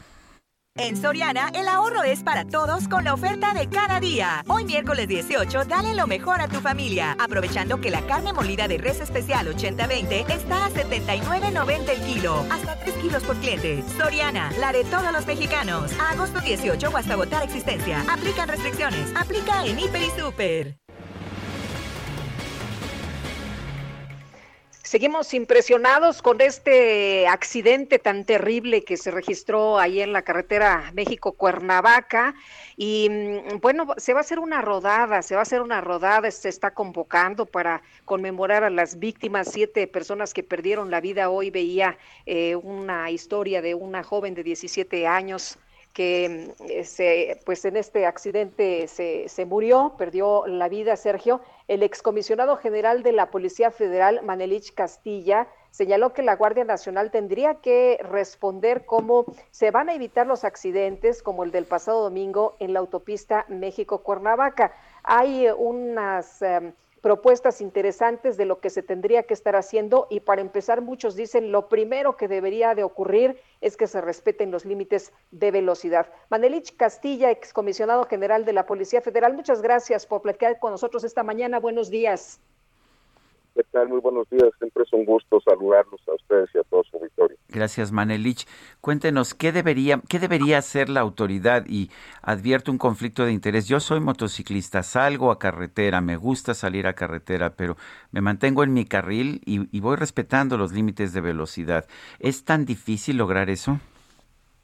Sergio, se ha convertido difícil porque se ha permitido normalizar eh, el quebrantamiento a la norma, particularmente en tramos como ese.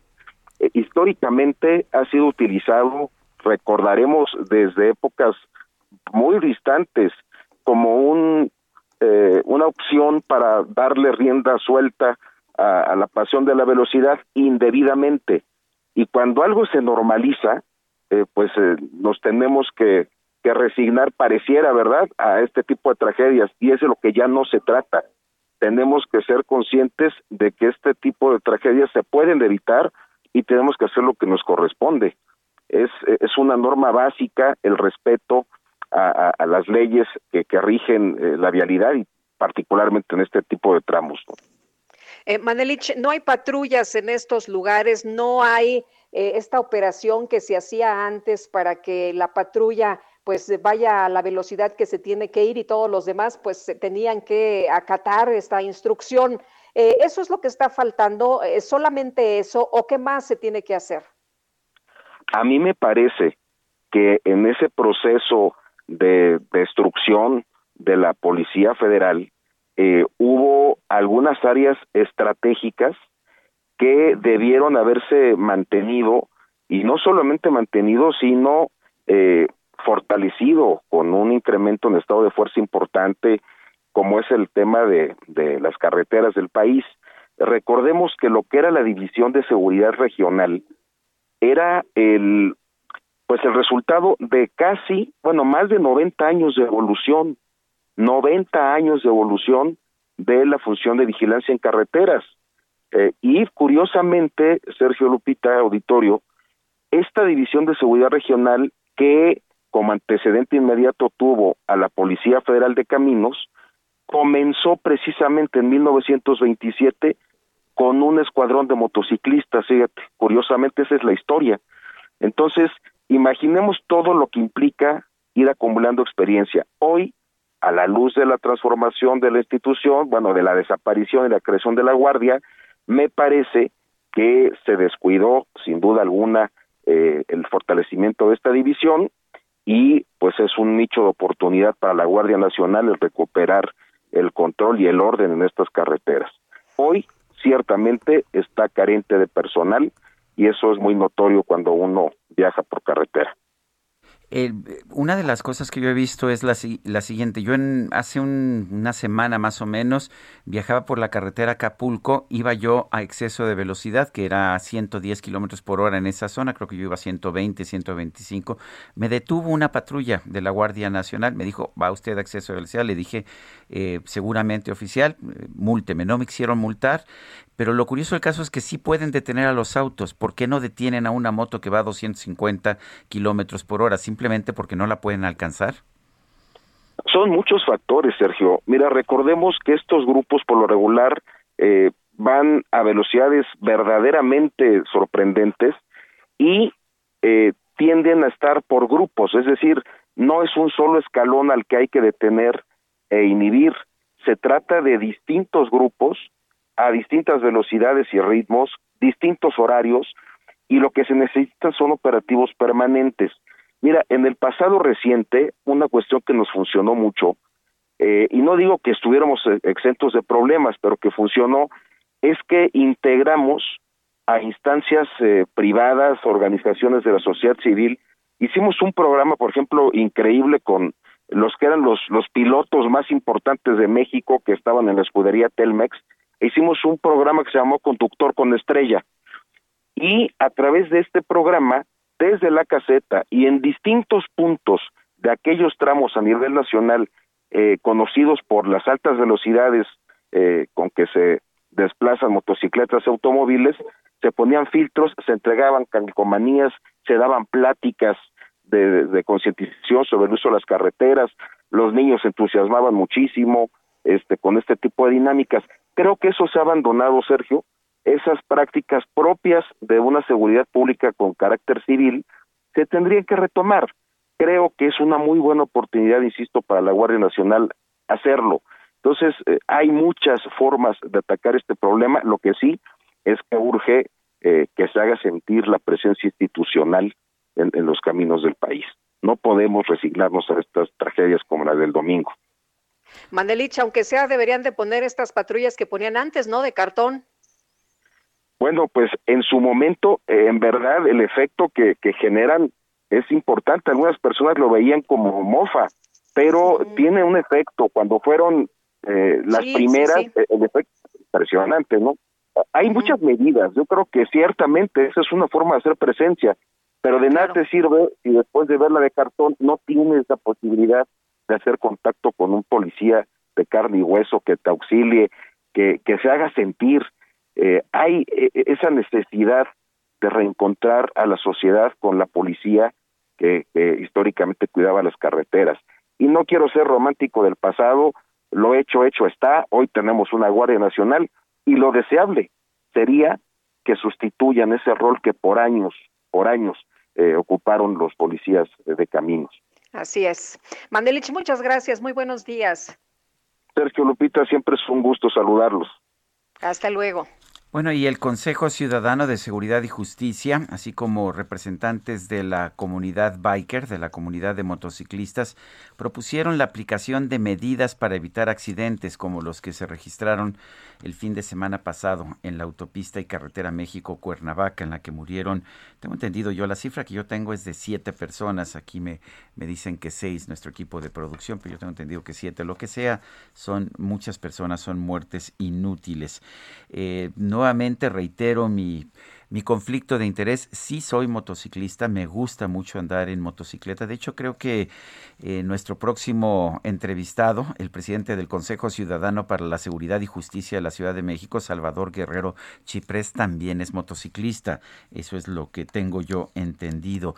Pero en fin, vamos a, vamos a conversar con él, vamos a, a ver qué, qué habló con esta comunidad biker de la Ciudad de México. Salvador, ¿cómo estás? Muy buenos días. Buenos días, Lupita, Sergio. Sí, tengo mis cinco placas de titanio y mis 20 tornillos también de mis caídas, así que soy parte de la comunidad y sí nos reunimos con otros eh, amigos integrantes de la comunidad y te comento cosas que, que hay que conocer y que sugerimos a partir de lo que conocimos el día de ayer hay una propuesta de retirar la presencia de fotógrafos en la autopista porque muy probablemente el público en general no sepa que muchos bikers apuestan a sacar una imagen de ellos mismos que revela audacia y entonces están volteando a la cámara, señalando a la cámara y acelerando y compitiendo para la cámara para alimentar una cierta imagen. Número dos, hay que evitar el consumo de sustancias como alcohol y drogas entre motociclistas y sabemos que se les llama curvas a estas sustancias y que pueden ir desde la cerveza en tres Marías hasta cosas duras, incluido ese polvito blanco en algunas situaciones. Tercer lugar, que los motociclistas, por supuesto, respeten las reglas, son 110 kilómetros por hora y si bien la Guardia Nacional no puede establecerse a todo lo largo de los 61 kilómetros de aquí a Cuernavaca, sí pueden, como se hace en Chile, eventualmente poner un radar, poner un bloqueo adelante para parar la moto que sea a la velocidad que vaya, porque hay un abuso de esa velocidad. Y las mujeres, algo muy importante que en el Consejo Ciudadano queremos reivindicar, que no sean tratadas ni referidas como bultos o mochilas y que tengan el mismo equipo o mucho mejor que el que va manejando la motocicleta. Entonces son estas Oye, muchas veces vemos que, van con pantalón de mezclilla, con botas de, de, tacón y con unas chamarritas que, pues en caso de una caída no amortiguan absolutamente nada. Pues ve, eh, la pobre, las dos muchachas que, lamentablemente fallecieron. No llevaban el equipo, ¿no? Según yo vi, una de ellas llevaba tenis. Entonces, no es aceptable eso y también se tiene que reivindicar. Ahora sí hay un asunto pues de un, una competencia hipermachista en muchos de los casos y no es porque solamente sea legítimo reivindicar el tema de género, sino porque es importante para el ser humano que se respete a sí mismo. En Europa, en, Bavaria, por ejemplo, en Alemania, se asume que ni siquiera es necesario poner los límites de velocidad porque cada individuo sabe cuál es el límite que puede tomar cualquier tipo de curvas. Y en otros países, por ejemplo en Inglaterra, hace 20 años que se generalizó una, un tipo de promoción que obliga al respeto mutuo en el usufructo del espacio público, tanto al motociclista como el, al automovilista. Oye, pero allá las multas son tremendas, ¿no? La verdad la gente no se anda con, con tonterías, allá la respetas porque si no la multa te deja en bancarrota. Así es, aquí, bueno, lo máximo hasta donde yo recuerdo son siete mil pesos de multa, entonces la puedes pagar y puedes seguir adelante. Entonces, no se trata solamente del, del valor eh, coercitivo económico de la multa, sino que sí tiene que haber una capacidad de, sanción definitiva eh, y en, el cual tienen que ser corresponsables las empresas, los gobiernos, en el caso del reglamento que está ahorita en discusión, se tiene que incorporar en primerísimo lugar en la pirámide de riesgo al motociclista. En este momento está en la base Está primero el peatón, está el ciclista, luego vienen otros conductores, al final el automovilista. El, y junto con él, en la propuesta que está en el Senado, y me parece que ese es un error, está el motociclista. El motociclista está en los primeros tres lugares de la pirámide de riesgo, como lo revelan las aseguradoras, que consideran que es 30 veces más fácil que se violente la vida de un motociclista o que se le dañe su vida definitivamente que la de un automovilista en un accidente. Efectivamente, de hecho he visto yo las cifras, es 32 veces más probable que muera un conductor de una moto a que muera un conductor de, un automóvil en un accidente.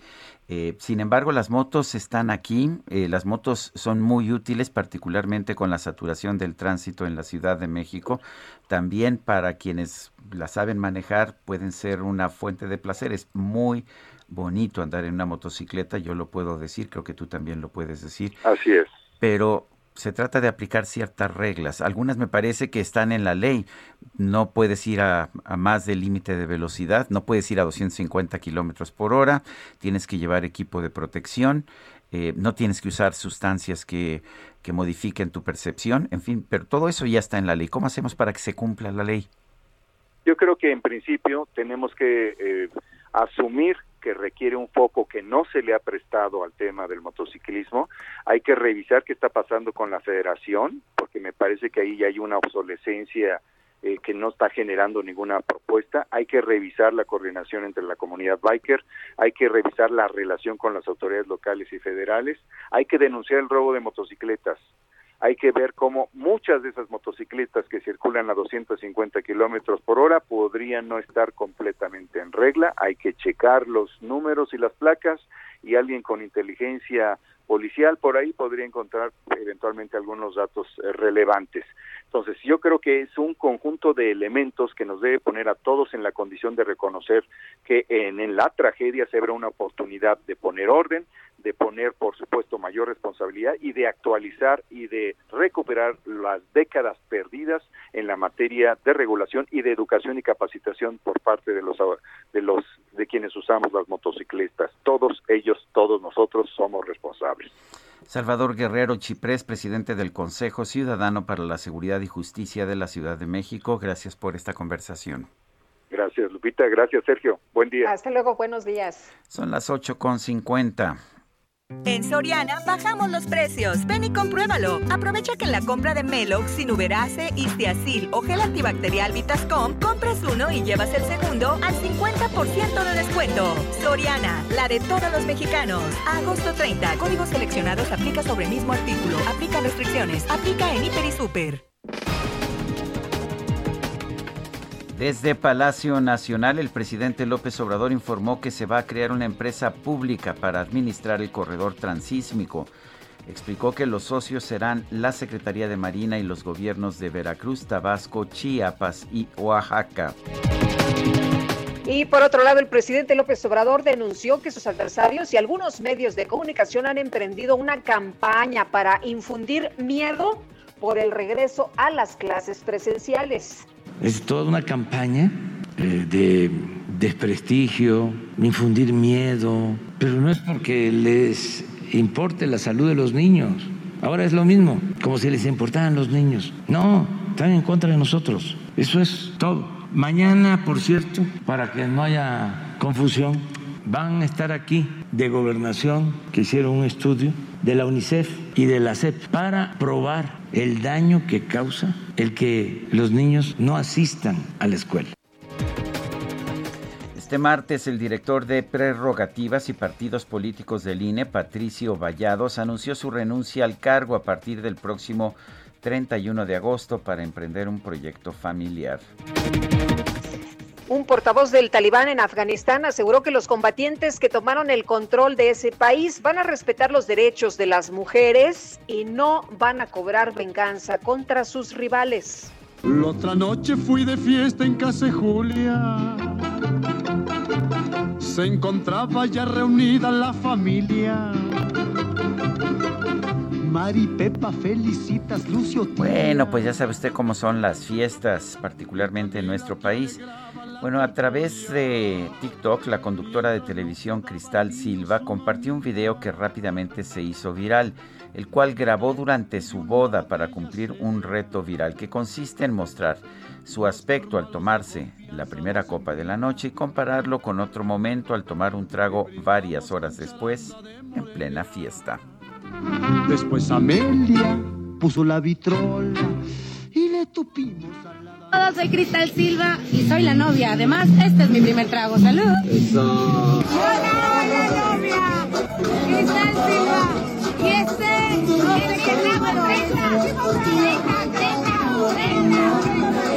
Soy Luis Ángel, el novio, y este es mi primer trago. Soy Luis Ángel y este es mi trago como 20. Para Lupita Juárez, tu opinión es importante. Escríbele a Twitter en arroba Lupita Juárez H. En Soriana, el ahorro es para todos con la oferta de cada día. Hoy miércoles 18, dale lo mejor a tu familia, aprovechando que la carne molida de res especial 80-20 está a 79.90 el kilo, hasta 3 kilos por cliente. Soriana, la de todos los mexicanos. A agosto 18 o hasta agotar existencia. Aplican restricciones. Aplica en Hiper y Super. Mía, aunque durmiendo, sabes. Mándenos sus mensajes al 55 20 10 96 47. Repito, 55 20 10 96 47. Pueden ser positivos, pueden ser negativos. Aquí no nos molestamos cuando alguien nos critica, no. Aquí le damos la bienvenida a usted si nos cuestiona, si nos aplaude, si le gusta lo que decimos o si no le gusta. 55 20 10 96 47. Regresamos. ¿Qué pasaste?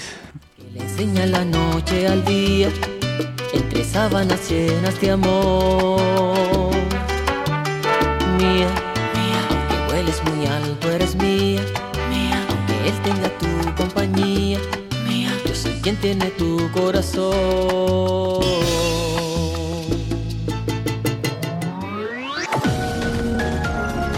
Sergio Sarmiento y Lupita Juárez quieren conocer tu opinión, tus comentarios o simplemente envía un saludo para ser más cálida esta mañana. Envía tus mensajes al WhatsApp 5520 109647.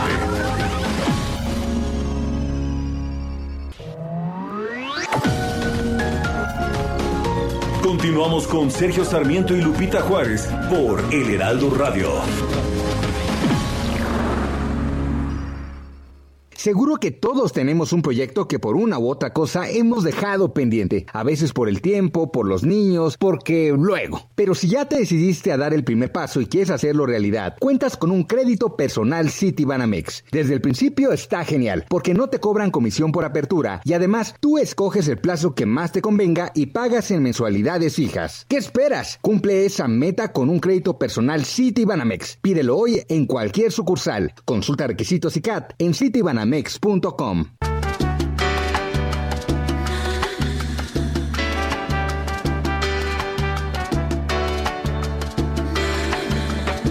Cuando te prometí, nunca te prometí serte fiel.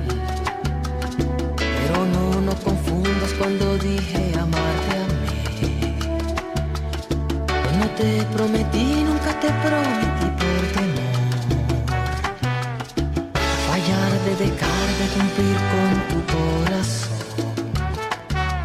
Y te extrañé, lo admito. Y regresé. Tú me haces falta. Tú me haces falta. Estamos escuchando a Eddie Santiago, quien hoy cumple años, este gran cantante puertorriqueño. Está, nació en 1955 y está festejando sus 66 años.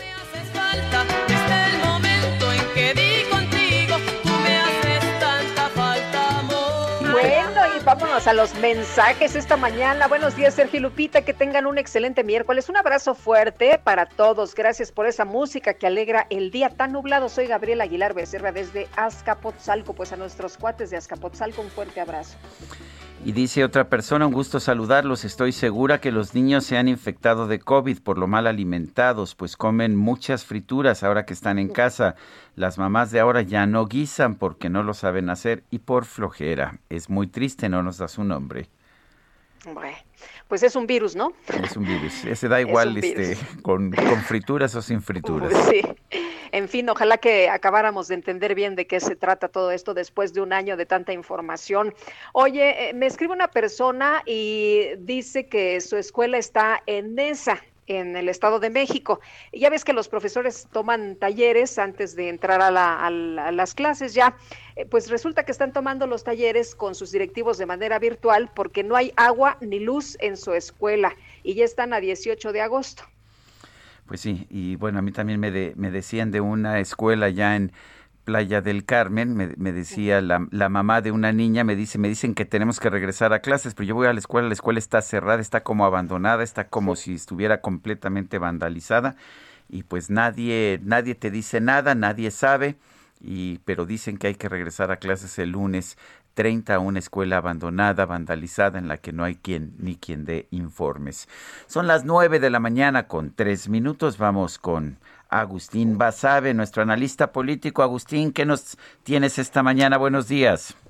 Buen día, Sergio. Buen día, Lupita. Hola. Eh, pues la revocación de mandato que está, digamos, en discusión en, la opinión pública, eh, y para ponerla en contexto, la figura de revocación de mandato trata de solucionar una de las deficiencias democráticas del régimen presidencial como el que tenemos en México. Es decir, este régimen que se inventó en Estados Unidos, que tenemos en México y en casi toda América Latina, diferente al régimen parlamentario que hay en Europa. ¿Cuál es esa deficiencia democrática? Pues que eliges a un presidente por un periodo de tiempo determinado, en México son seis años, y si te arrepientes, si la sociedad se da cuenta que se equivocó o si el presidente electo, el presidente en funciones, comete errores graves o incurre en actos de corrupción, te tienes que esperar a que termine el periodo para el cual lo elegiste para quitarlo, digamos, de la presidencia. Para eso se hizo este que yo llamo parche parlamentario de la revocación de mandato. El, el problema es que en México eh, lo que quiere el presidente López Obrador y la razón por la que está empeñado en que la revocación se haga el año próximo no es eh, esta, este mecanismo de democracia participativa realmente, sino lo que quiere es movilizar a sus bases, movilizar a su, a su base electoral, eh, que eso siempre es útil eh, en momentos preelectorales, quiere refrendar su legitimidad, mostrar popularidad y, músculo, debilitar a la oposición, porque yo sí creo que el presidente ganaría la revocación de mandato de darse. Eh, tiene lo suficiente, tiene una aprobación mayor del 50%, tiene eh, el gobierno, tiene los programas sociales, creo que la ganaría. Y con eso debilita la oposición, se fortalece, moviliza su base, etcétera. Eh, yo por eso creo que pues, primero la oposición no debería de hacerle el juego. Yo pienso que la oposición no debería participar en este ejercicio, decir hacerse a un lado y decir, bueno, pues si se hace, que se haga, pero eh, a nosotros no, no nos importa y no vamos a participar. Eh, porque realmente no se está ejerciendo ese mecanismo como se debiera ejercer. Hay también una duda, por cierto, sobre su legalidad por el asunto de la no retroactividad de la ley.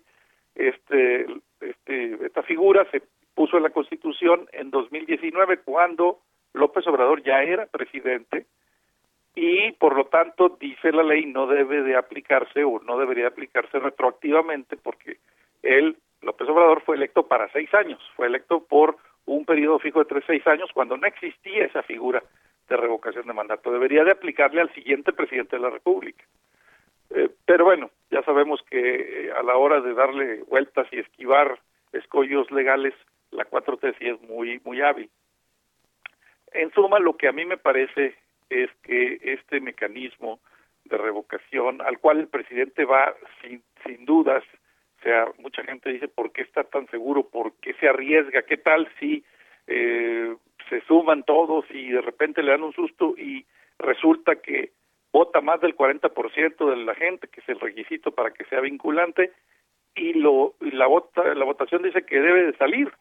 Eh, yo creo, uno, que ese es un escenario muy remoto, muy improbable, y él lo sabe, y dos, que en el fondo el presidente López Obrador no le importaría demasiado, por supuesto que no le gustaría, no sería deseable, pero tampoco sería inadmisible para él un, un resultado de esa naturaleza, porque porque él sentiría que él ya cumplió con su misión y dejaría de tener que hacer una serie de cosas que no le gusta hacer en el poder.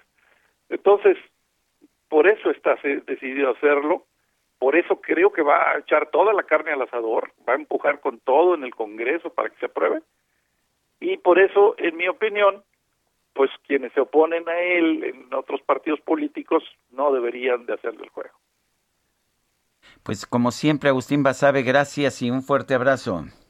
Gracias, Sergio. Abrazo a ti y a Lupita y saludos al auditorio. Buen día. Gracias, muy buenos días. Y nos enlazamos hasta Now Media, allá en Houston, para escuchar el comentario de Edmundo Treviño. Adelante. Muy buenos días, Sergio Lupita y auditorio. Les saluda Edmundo Treviño desde Houston, Texas. Yo les quiero platicar de un fenómeno que se está viviendo acá en Estados Unidos de una manera muy dramática. Como ustedes saben, eh, el tema de la pandemia trajo eh, pues una recesión muy fuerte y el gobierno norteamericano decidió eh, pues lanzar una serie de estímulos muy fuertes, apoyos financieros muy muy fuertes a las familias y a las empresas para que no cerraran o por lo menos para evitar que pues mucha gente se fuera al desempleo o que empresas cerraran. Entonces, eh, a raíz de esto, eh, pues se generaron eh, apoyos a las familias que les dieron en ocasiones seguros de desempleo más altos en términos económicos que incluso los salarios que se tenían. Entonces, ¿qué ocurre ahora que la economía se está reactivando, que está creciendo a un ritmo increíblemente rápido? Pues no hay mano de obra. ¿Por qué?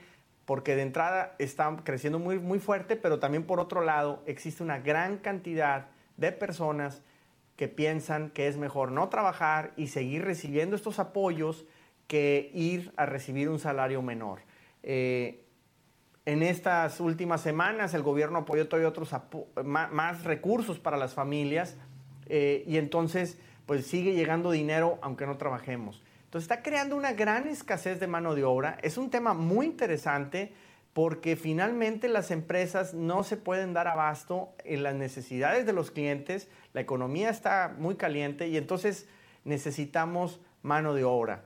Tenemos tiempos de espera eh, mayores ahora por, por tema de la pandemia. Básicamente es porque no tienen personal que conteste el teléfono. Entonces, si lo contestáramos acá, imagínense un arquitecto diseñando planos para casas de construcción de este lado o contadores llevando procesos administrativos o editores eh, de video o temas de, que tengan que ver con el tema de, perdón, de e-commerce, todo lo que tenga que ver con marketing digital, páginas de internet, cuántas necesidades no se tienen de este lado que se pudieran llevar desde allá. Eh, no lo sé, creo que existen muchísimas, obviamente depende de las habilidades que tenga cada quien, Obviamente esos ingenieros en sistemas están súper demandados, pero vaya, con la tecnología que se tiene ya en estos momentos en el planeta, pues obvio que se pueden realizar muchísimas actividades desde donde estemos en cualquier parte del mundo. La pandemia nos demostró que podemos trabajar muchos desde casa, pero nuestra casa puede estar en cualquier rincón de este planeta. Así es que pensemos en cómo aprovechamos la tecnología para vender también en Estados Unidos y generar buenos ingresos para México. Entonces, si allá la economía no está tan bien, si el empleo no está tan bien, en, de este lado hay muchas necesidades que podemos atacar nosotros. Así es que los invito a que vayan a mis redes sociales. En Instagram estoy como edmundo.trevino, estoy en TikTok, estoy en YouTube, estoy en Spotify con un podcast en el que entrevistamos a otros eh, empresarios y cuenten sus anécdotas, sus experiencias y obviamente estamos también en Twitter. Así es que los espero en todas mis redes sociales. Mándenme sus preguntas, estoy a la orden para responderlas y espero que les podamos ayudar en mucho eh, para cumplir ese, ese sueño. Se despide de ustedes y nos vemos la próxima semana. Su amigo Edmundo Treviño desde Houston, Texas. Gracias, Edmundo. Muy buenos días. México es la segunda nación en América Latina por su alto nivel de estrés hídrico. Y bueno, ¿qué significa esto? ¿Cuál es la situación real en México del agua? Estamos viendo pues una gran parte de nuestro país en sequía. ¿Qué tan ¿Qué tan riesgoso es el problema y qué medidas son correctas en este tipo de circunstancias? El doctor Adrián Pedroso es director general del Instituto Mexicano de Tecnología del Agua y miembro del Consejo Consultivo de Aquatec México. Doctor Pedroso, gracias por tomar esta llamada. Primera pregunta, eh, para poner las cosas, ¿qué, ¿qué es el estrés hídrico y qué significa que México tenga un alto nivel? Muy buenos días, Sergio. Muchas gracias, Sergio y Lupita, por esta entrevista y por el espacio. Un gran saludo a su auditorio, primero que nada. Eh, bueno, pues, ¿qué significa el estrés hídrico? El estrés hídrico es justamente cuando nosotros como seres humanos utilizamos agua por encima de las capacidades naturales del planeta para su regeneración. Eh, si nosotros usamos más agua de la que tenemos disponible en un río, estamos eh, generando una escasez y un estrés sobre un sistema natural, así también sobre los acuíferos. Eh, doctor. Adelante, Lupita. Sí, doctor, eh, ¿cómo, ¿cómo, estamos en estos momentos? Eh, presentamos un alto nivel de, de, estrés hídrico. ¿Esto significa que gastamos mal el agua o qué estamos haciendo mal? A ver, permítanme hacer un paréntesis y definir con mucha precisión dónde estamos en los problemas del agua. Hay tres eh, fenómenos que son globales, no solamente de México, que están claramente identificados. Por un lado, tenemos un modelo de gestión del agua que es que está incompleto, que es incompleto y que a la luz de los hechos y de los conflictos sociales que vemos en el territorio por este elemento, este recurso natural, eh, nos indica que no hemos considerado dimensiones sociales y dimensiones territoriales que deberíamos de tomar en cuenta para la gestión adecuada del agua en el territorio. Entonces, hay una visión fragmentada e inercial que depende eh, básicamente de una visión, vamos a decir, ingenieril, una visión ingenieril obsoleta. Entonces, hoy estamos en el mundo trascendiendo ese modelo de gestión generando una nueva forma de pensar el agua y de resolver los problemas en el territorio. Finalmente de lo que se trata es de hacer lo que la naturaleza hace de forma natural, que es regenerar el agua a través de su ciclo hidrológico.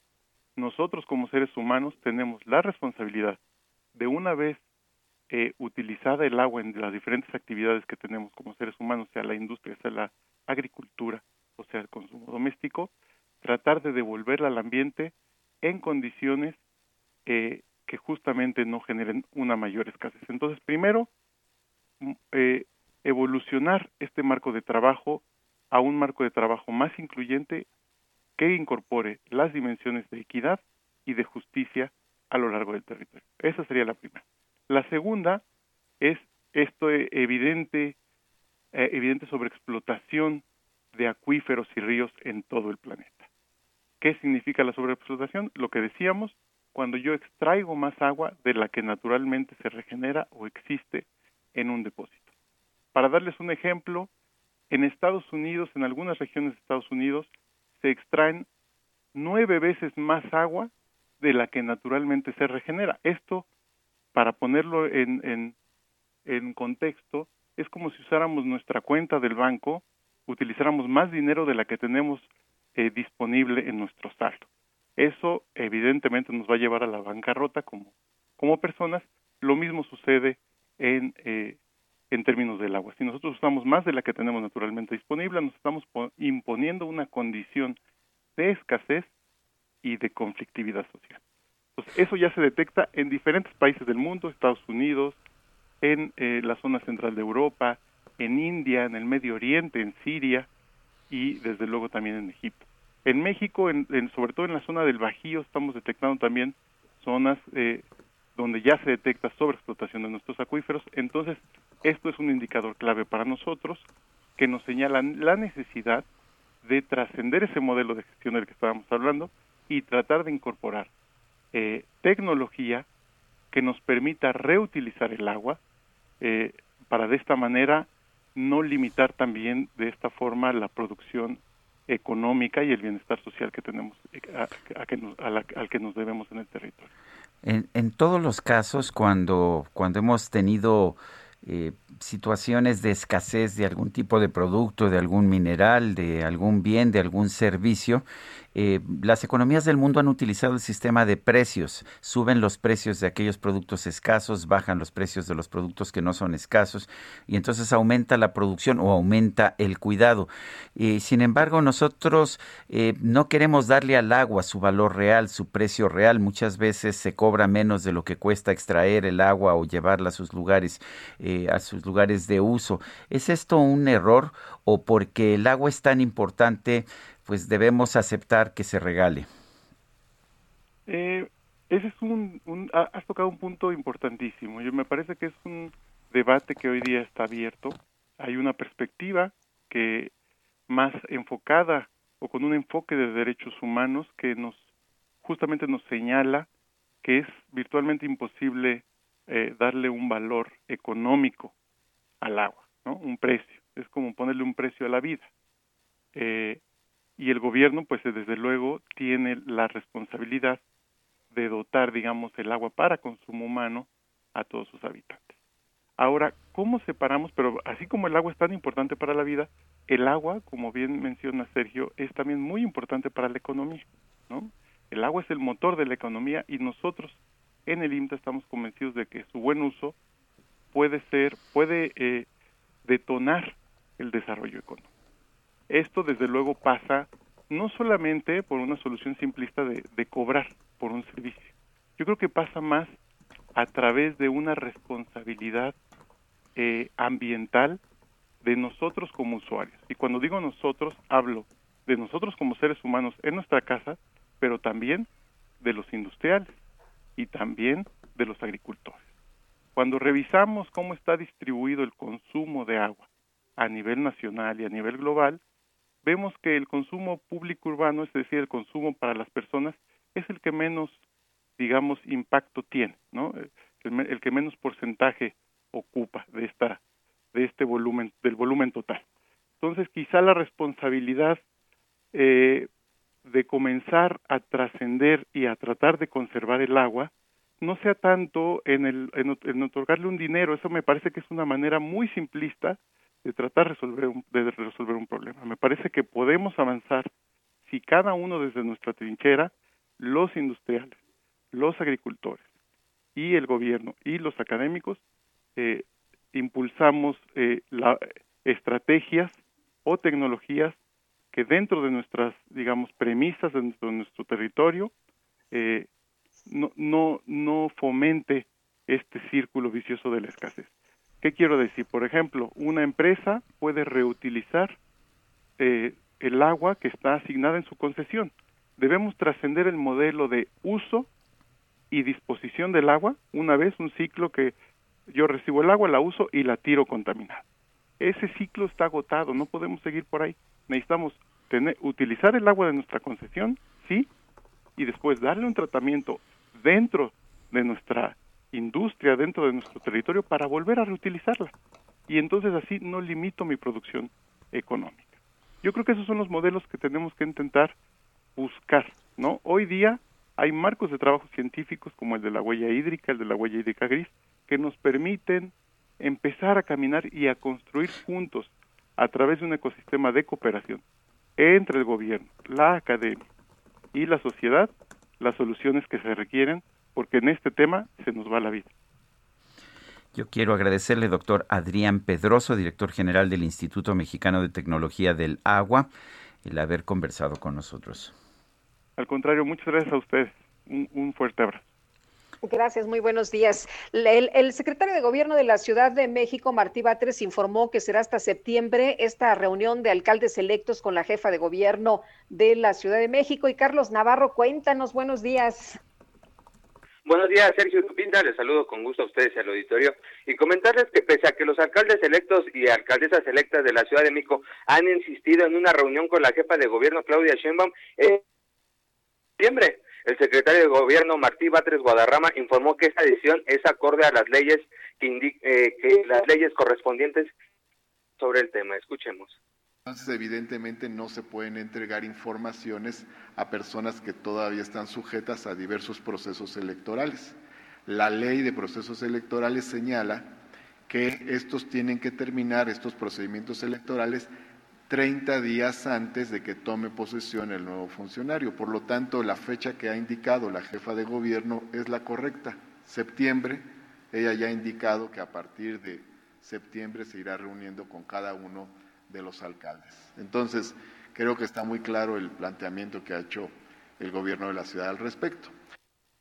En esa transición, el secretario de Gobierno se ha reunido con diversos alcaldes y alcaldesas electos para atender de diversos temas. Sin embargo, los alcaldes electos han manifestado su molestia por no ser atendidos por la propia jefa de gobierno. En este caso, la mandataria capitalina destacó que Martí Batres les ha abierto las puertas a los alcaldes centrales sin embargo, hay algunos que simplemente no han atendido las reuniones. Escuchemos. Y ellos no han querido venir, muchos de ellos. Entonces, eh, pues habría que preguntarles más bien a ellos por qué no han querido venir. No se trata de entablar ahí un debate, sino sencillamente dar la información de lo que ha ocurrido. Principalmente el señalamiento va hacia la alcaldesa electa de Tlalpan, Alfa González, se una reunión que tenía programada con el secretario de gobierno que recordemos que el lunes pasado la Unión de Alcaldes de la Ciudad de México informó que ya presentaron la quinta solicitud formal para un encuentro institucional con la jefa de gobierno Claudia Sheinbaum, sin embargo no ha habido respuesta. Sergio Lupita, la información que les tengo. Gracias, Carlos. Hasta luego, buenos días. Bueno, pues son las nueve de la mañana, nueve de la mañana con 24 minutos. Guadalupe Juárez y Sergio Sarmiento estamos en el Heraldo Radio. Regresamos en un momento más te prometí, nunca te prometí serte fiel.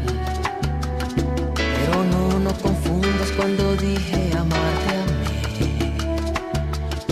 Cuando te prometí, nunca te prometí por temor. Fallar de dejar de cumplir con tu corazón. Y te extrañé,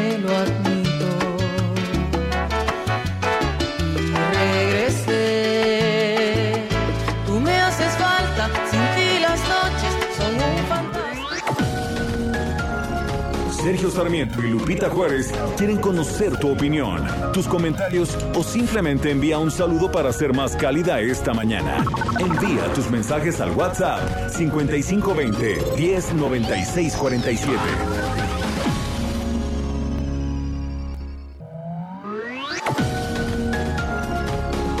Continuamos con Sergio Sarmiento y Lupita Juárez por El Heraldo Radio.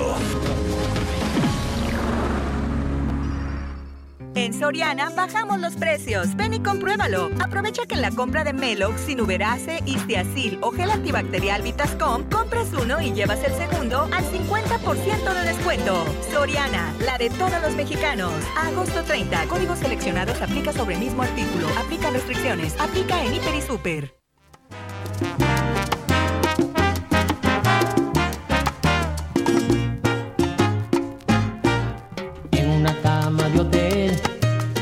Sorprendió la mañana, ropa en desorden y tú, ya mujer habilitada, los desayunos, señor, para la suite 911. No temo usted si al llamar, solo el silencio responde.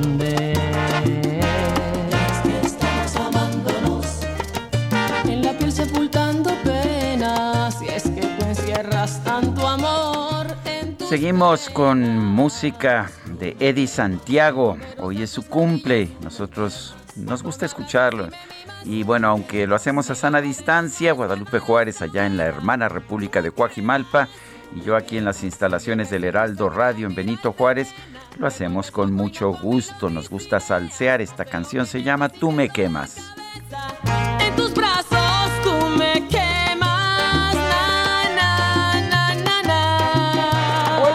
Vuelta, vuelta. Vuelta, claro. Oye, y vámonos con más mensajes esta mañana. Muchas gracias, nuestros amigos muy activos también esta mañana.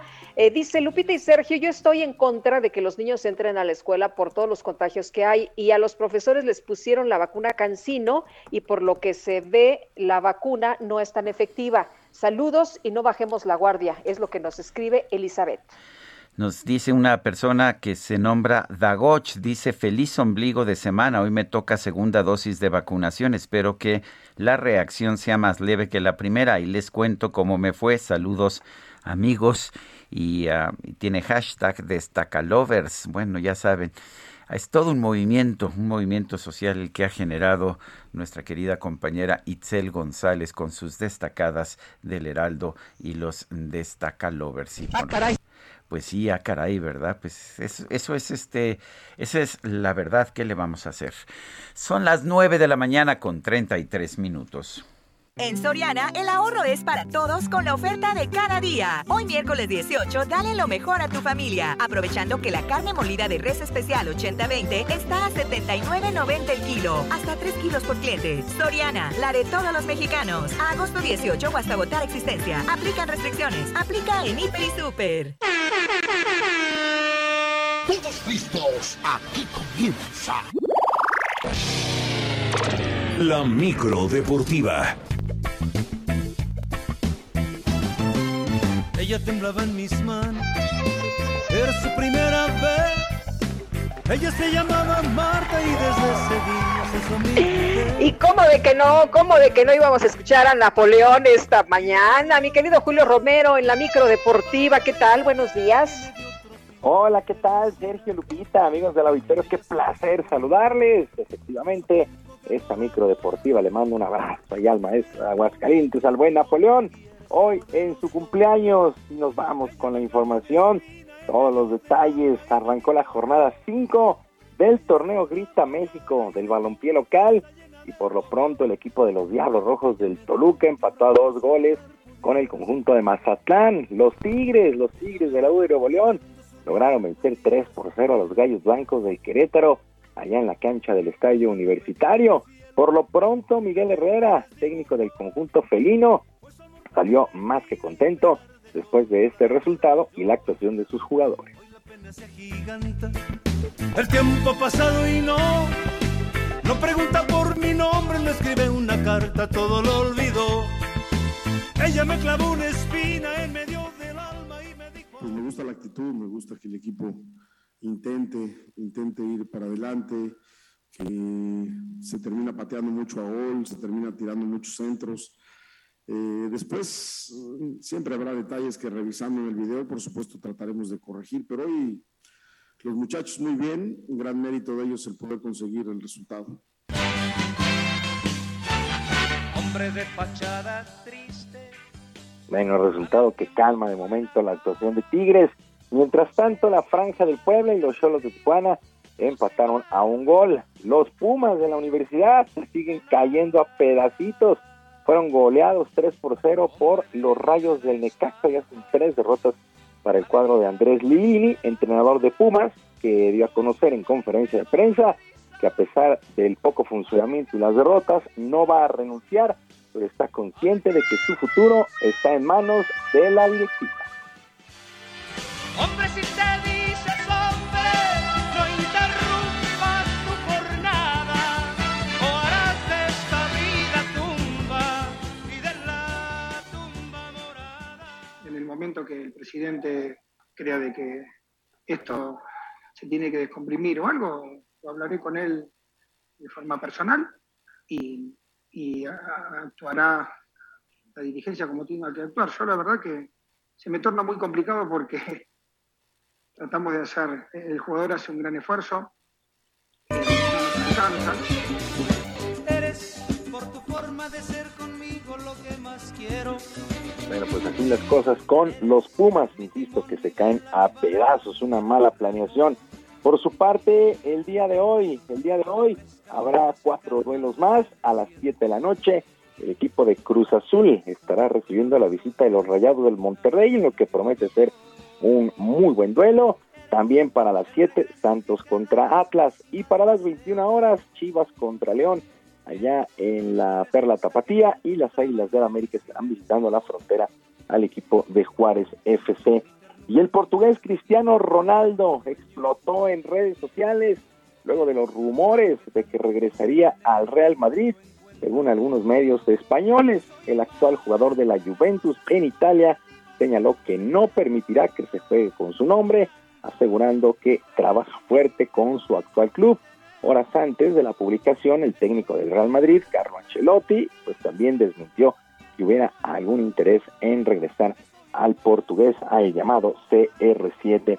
En otras cosas, en ceremonia que se llevó a cabo en Palacio Nacional, el presidente Andrés Manuel López Obrador abandonó a la delegación de nuestro país que estará participando en los Juegos Paralímpicos de Tokio a partir del próximo 24 de agosto.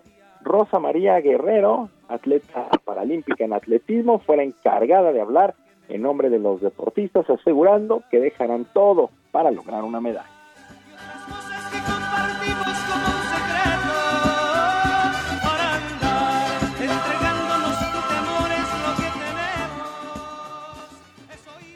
Nuestra cita con el evento más importante y relevante en nuestra carrera deportiva, asistir a los Juegos Paralímpicos. Hemos trabajado día tras día por muchos años, ese tiempo es el que nos ha traído hasta aquí. Nuestro esfuerzo hoy se ve reflejado al ser parte de este selecto grupo de atletas mexicanos. Abre tus brazos fuertes a Bueno, será un total de 60 deportistas los que estarán tomando parte en esta justa, 31 mujeres y 29 hombres. Mucha suerte a toda la delegación paralímpica que estará en estos Juegos allá en Tokio. Mientras tanto, actividad en los playoffs en el béisbol de la Liga Mexicana.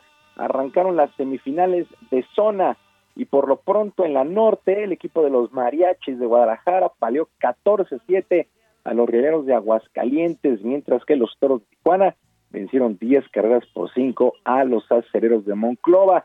Por su parte, los Diablos Rojos de México en el estadio Alfredo Harp se impusieron 9 por 3 al Águila de Veracruz, mientras que en un muy buen duelo que se fue extra innings a 10 entradas los Olmecas de Tabasco se impusieron 7 por 6 a los Leones de Yucatán, series que arrancaron el día de ayer y que se van a ganar 4 de posibles 7 duelos, pues ya las semifinales de zona en la Liga Mexicana de Béisbol.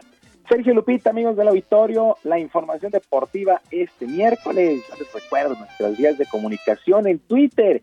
Estoy en arroba jromerohb, en arroba jromerohb, además de nuestro canal Barrio Deportivo, Barrio Deportivo en YouTube, todos los días a las 5 de la tarde con la mejor información y mucha, mucha diversión.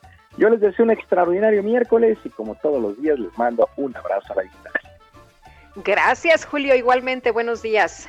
Buen día para todos. En Soriana bajamos los precios. Ven y compruébalo. Aprovecha que en la compra de Melox, Sinuberase, Istiazil o gel antibacterial Vitascom, compras uno y llevas el segundo al 50% de descuento. Soriana, la de todos los mexicanos. Agosto 30. Códigos seleccionados aplica sobre mismo artículo. Aplica restricciones. Aplica en Hiper y Super. El Químico Guerra con Sergio Sarmiento y Lupita Juárez. Bueno, y vamos, vamos con el Químico Guerra. Adelante, Químico. Sergio Lupita, buenos días. Hace unos minutos acabo de entrar a la ciudad eh, de Génova, esta famosísima ciudad marítima del gran comercio mediterráneo, los genoveses, que eran pues grandes marineros, ¿verdad? Y que apuntalaron el comercio mediterráneo desde la época de los romanos, actualmente una ciudad italiana divertida, pero también un poco así como que muy latina, eh, a diferencia de Milán, que está más al norte, que tiene más influencia teutona, por decirlo así, aquí son bastante más alegres, dicharacheros, no tan estrictos con las cosas, por ejemplo, en lo que al COVID se refiere, un mar de diferencia con Milán, con Venecia, aquí bastante más eh, pues laxos, no han sufrido. Yo creo que también son cuestiones a veces de la estadística epidemiológica, no han sufrido los embates de la tercera ola, están contentos de regresar a las actividades turísticas, económicas y aquí evidentemente uno de los temas fuertes es la navegación y la navegación moderna que se va a hacer con motores de hidrógeno en los buques, los cruceros, toda la carga desde luego marítima, todo el tráfico del océano Mediterráneo, del mar Mediterráneo, pues tiende a ser con barcos que ya no tengan estas chimeneas eh, todas sucias, sino por el contrario, con motores muy avanzados, eficientes, que usen el hidrógeno. Y aquí hay dos tipos de hidrógeno que están considerando, el azul y el verde. ¿Cuál es el verde, Sergio Lupita? El hidrógeno que se produce eh, a través de la separación del hidrógeno del agua eh, dulce y de la eh, producción también de la biomasa. El hidrógeno azul es el que se va a producir con aerogeneradores que separen también el hidrógeno del agua, pero del agua salada y conduzcan este hidrógeno a grandes tanques en los puertos, como es aquí el puerto de Génova. Bueno, pues les mando un abrazo desde acá, donde el clima sigue con esta onda de calor, refrescó un poco el día de ayer, pero nuevamente el embate de los 38 grados, 40 grados centígrados sigue eh, pues eh, golpeando aquí a esta zona del Mediterráneo. Sergio Lupita, un gran abrazo desde Génova. Muy bien, gracias, Químico Guerra. Bueno, y tenemos más información. Presentó su renuncia hace unos momentos a la Secretaría de Relaciones Exteriores Enrique Martín, eh, Enrique Márquez, responsable de diplomacia cultural, explica en su carta que debido a los recientes y lamentables acontecimientos que se suscitaron por la decisión de dar por terminada la Comisión del Agregado Cultural de la Embajada de México en España, Jorge Fernández, y por el nombramiento de Brenda Lozano para sucederlo en el cargo, considero que mis espacios de acción e interlocución con la comunidad cultural ya no son los de antes. Bueno, pues uh, interesante todo el experimento de Enrique Márquez y bueno, sí fue un escándalo lo de Jorge Pues sí. Fernández por la manera en que se le destituyó, aparentemente por expresar un punto de vista crítico de Marx Arriaga, uno de los protegidos de este gobierno. Pero en fin, Y llega Brenda Lozano y pues tampoco les gustó a algunos, ¿no? pues sí, no les gustó ahora a los, eh, pues a los eh, entusiastas de la 4T. ¿Por qué? Pues porque ha expresado puntos de vista opuestos a, a los del presidente. presidente. Bueno, pero vamos, vamos con mm, Israel Arechiga y Gastrolab. Adelante. Gastrolab con el chef Israel Arechiga. Hola, muy buenos días, Lupita, Sergio, a todo el auditorio. Qué gusto saludarlos. Pues hoy les traigo una fruta que estoy seguro que casi todos amamos y que forma parte uno de los platos más nacionalistas, por no decir el más, que tenemos en nuestra gastronomía. Y es la granada, que quién se puede imaginar un buen chile en nogada sin esta granada crujiente, rica, que ya posteriormente hablaremos del chile en nogada, que ya lo empezamos a ver en diferentes restaurantes. Pero bueno, la granada deriva del latín manzana dorada y es uno de los alimentos más antiguos del mundo. Para que se den una idea, fue encontrado semillas de granada en la tumba del rey Tutankamón. Entonces imagínense nada más lo que es para los egipcios en particular significaba la vida después de la muerte. Para la cultura de Oriente es la fruta del amor o la, fertilidad y en China particularmente es un símbolo de prosperidad y de abundancia. Para nosotros es una fruta que sin ella no podríamos tener estos deliciosos chiles en nogada, pero bueno, les voy a platicar un poco de mitología, estoy seguro que esta historia les va a encantar porque explica cómo la granada tiene que ver con las estaciones y es Perséfone, que es hija de Zeus, que es secuestrada por Hades para vivir en el inframundo como su esposa. Pero la madre Demeter, que era la diosa de la cosecha, está de luto y entonces hace que todas las cosas verdes dejen de florecer, por lo que Zeus ordena que Hades devuelva a Perséfone. había una regla en ese entonces que decía que cualquier persona que comiera o bebiera en el inframundo iba a estar condenada a vivir ahí por toda la eternidad. Y entonces Hades le ofrece una granada. Y como Perséfone come seis semillas, entonces queda condenada a pasar seis meses del año durante toda la eternidad en el inframundo. Durante esos seis meses, Demeter, que es la madre y la diosa de la cosecha, decide estar de luto y que no haya fertilidad en la tierra.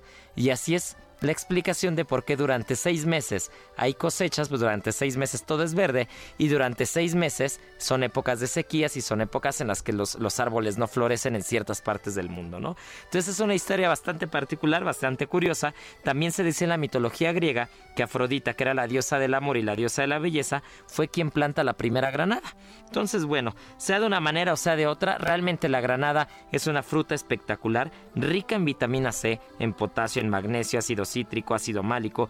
Realmente vamos a encontrar granada en ciertos meses del año y hay que aprovecharla porque de verdad es uno de esos grandes alimentos. Es un alimento antioxidante, es un alimento que puede ayudar eh, para prevenir el envejecimiento de las células, que ayuda a desparasitarte incluso, que, reduce el riesgo de enfermedades degenerativas y cardiovasculares. Es una fruta, es uno de estos, es uno de estos superalimentos que a veces no volteamos a ver y que lo vemos como, como la fruta de temporada y que usamos para los chiles en hogada, pero los jugos de granada, por ejemplo, el comerse la granada con las semillas maduras, el pelarle incluso, que, que también es, es, un, es un tema aparte, ¿no? Que hay que saberle, pues realmente es una fruta que, que hay que aprovechar, que hay que disfrutar y que ahorita que ya la tenemos en nuestros mercados, pues hay que probarla y no hay que dejarla pasar. Les mando un fuerte abrazo y nos escuchamos el día de mañana.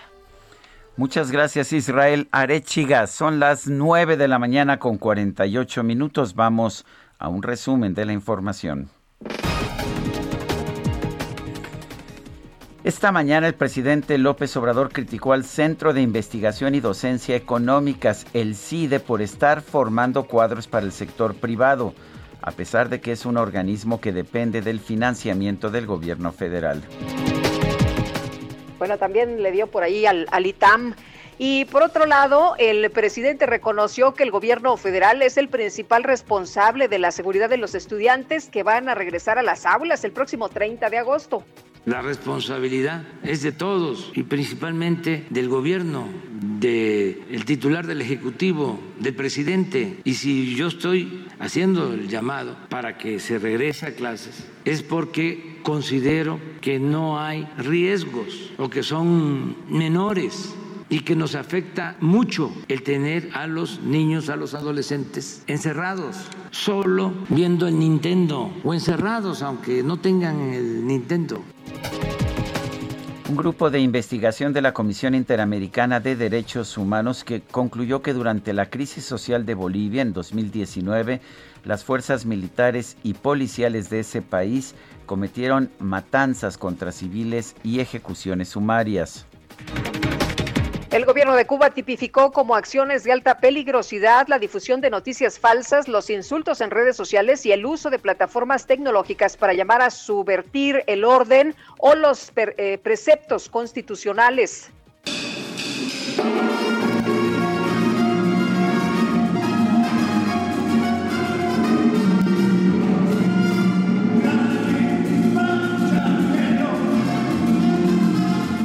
Este martes se llevó a cabo la octava edición del concurso de música La Voz Penitenciaria CDMX. Participaron 196 personas privadas de la libertad de reclusorios de la capital del país.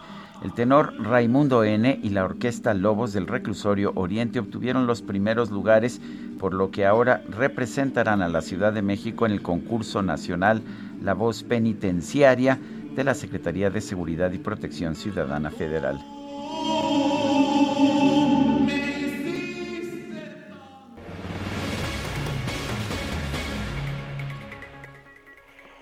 Y está con nosotros Guillermo León, dramaturgo, director y actor, y nos está presentando su obra Green Card.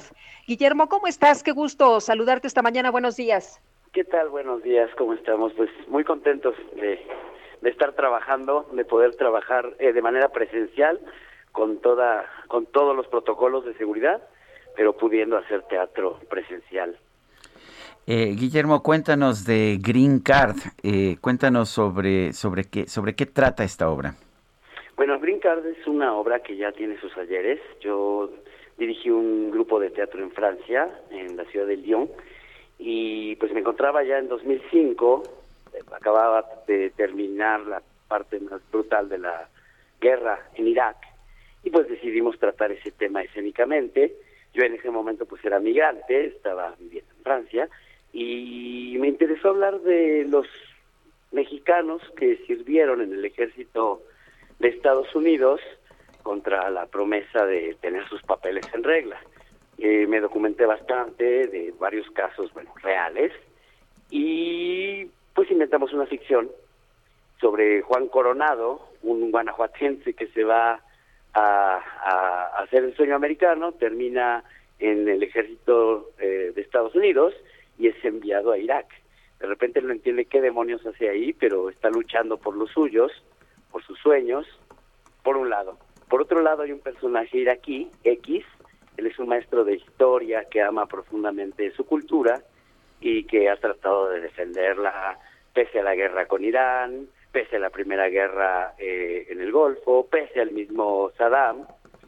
Y en la, no en la víspera de la invasión, deja a su mujer y a su hija solas, va a buscar unos libros incunables, pero ya no puede encontrarlas porque empezó la invasión y se, se desaparecen su esposa y su hija. Y finalmente Mulligan, que es un, un teniente de los Marines, este es un joven varón de Kentucky, un heredero, que su mujer le puso el cuerno y él, él, él no, no encuentra otra forma de demostrarle que es un hombre, eh, sino metiéndose al ejército. Su padre, pues que es un varón del tabaco de Kentucky, pues no le gusta la idea, pero bueno, lo deja, lo deja irse y estos tres personajes de repente se encuentran en medio del desierto de Irak, perdidos porque son víctimas eh, colaterales de, estas de estas víctimas eh, del mismo ejército que, que fueron bombardeados por ellos mismos. Todos son como datos eh, históricos, ¿no? Nos basamos mucho en, en- en datos Sí. reales para crear la ficción. Digamos que este es el escenario. Ujú. ¿Dó- ¿Dónde lo vamos a ver? ¿Dónde lo podemos ver?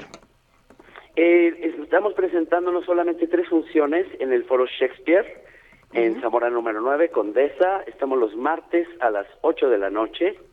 Solamente estamos tres martes, ayer fue el estreno, eh, pues los dos que nos quedan de agosto.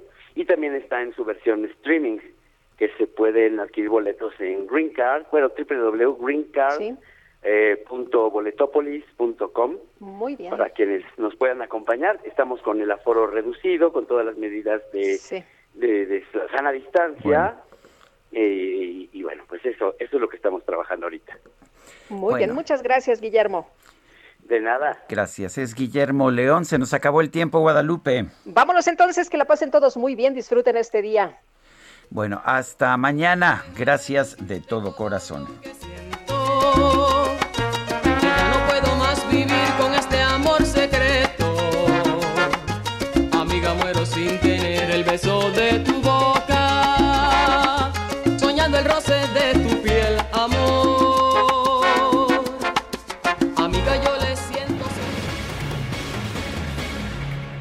Heraldo Media Group presentó Sergio Sarmiento y Lupita Juárez por El Heraldo Radio.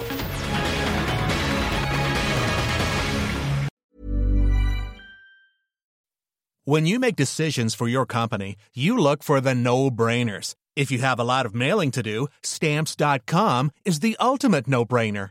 Use the stamps.com mobile app to mail everything you need to keep your business running with up to 89% off USPS and UPS. Make the same no brainer decision as over 1 million other businesses with stamps.com. Use code PROGRAM for a special offer. That's stamps.com code PROGRAM.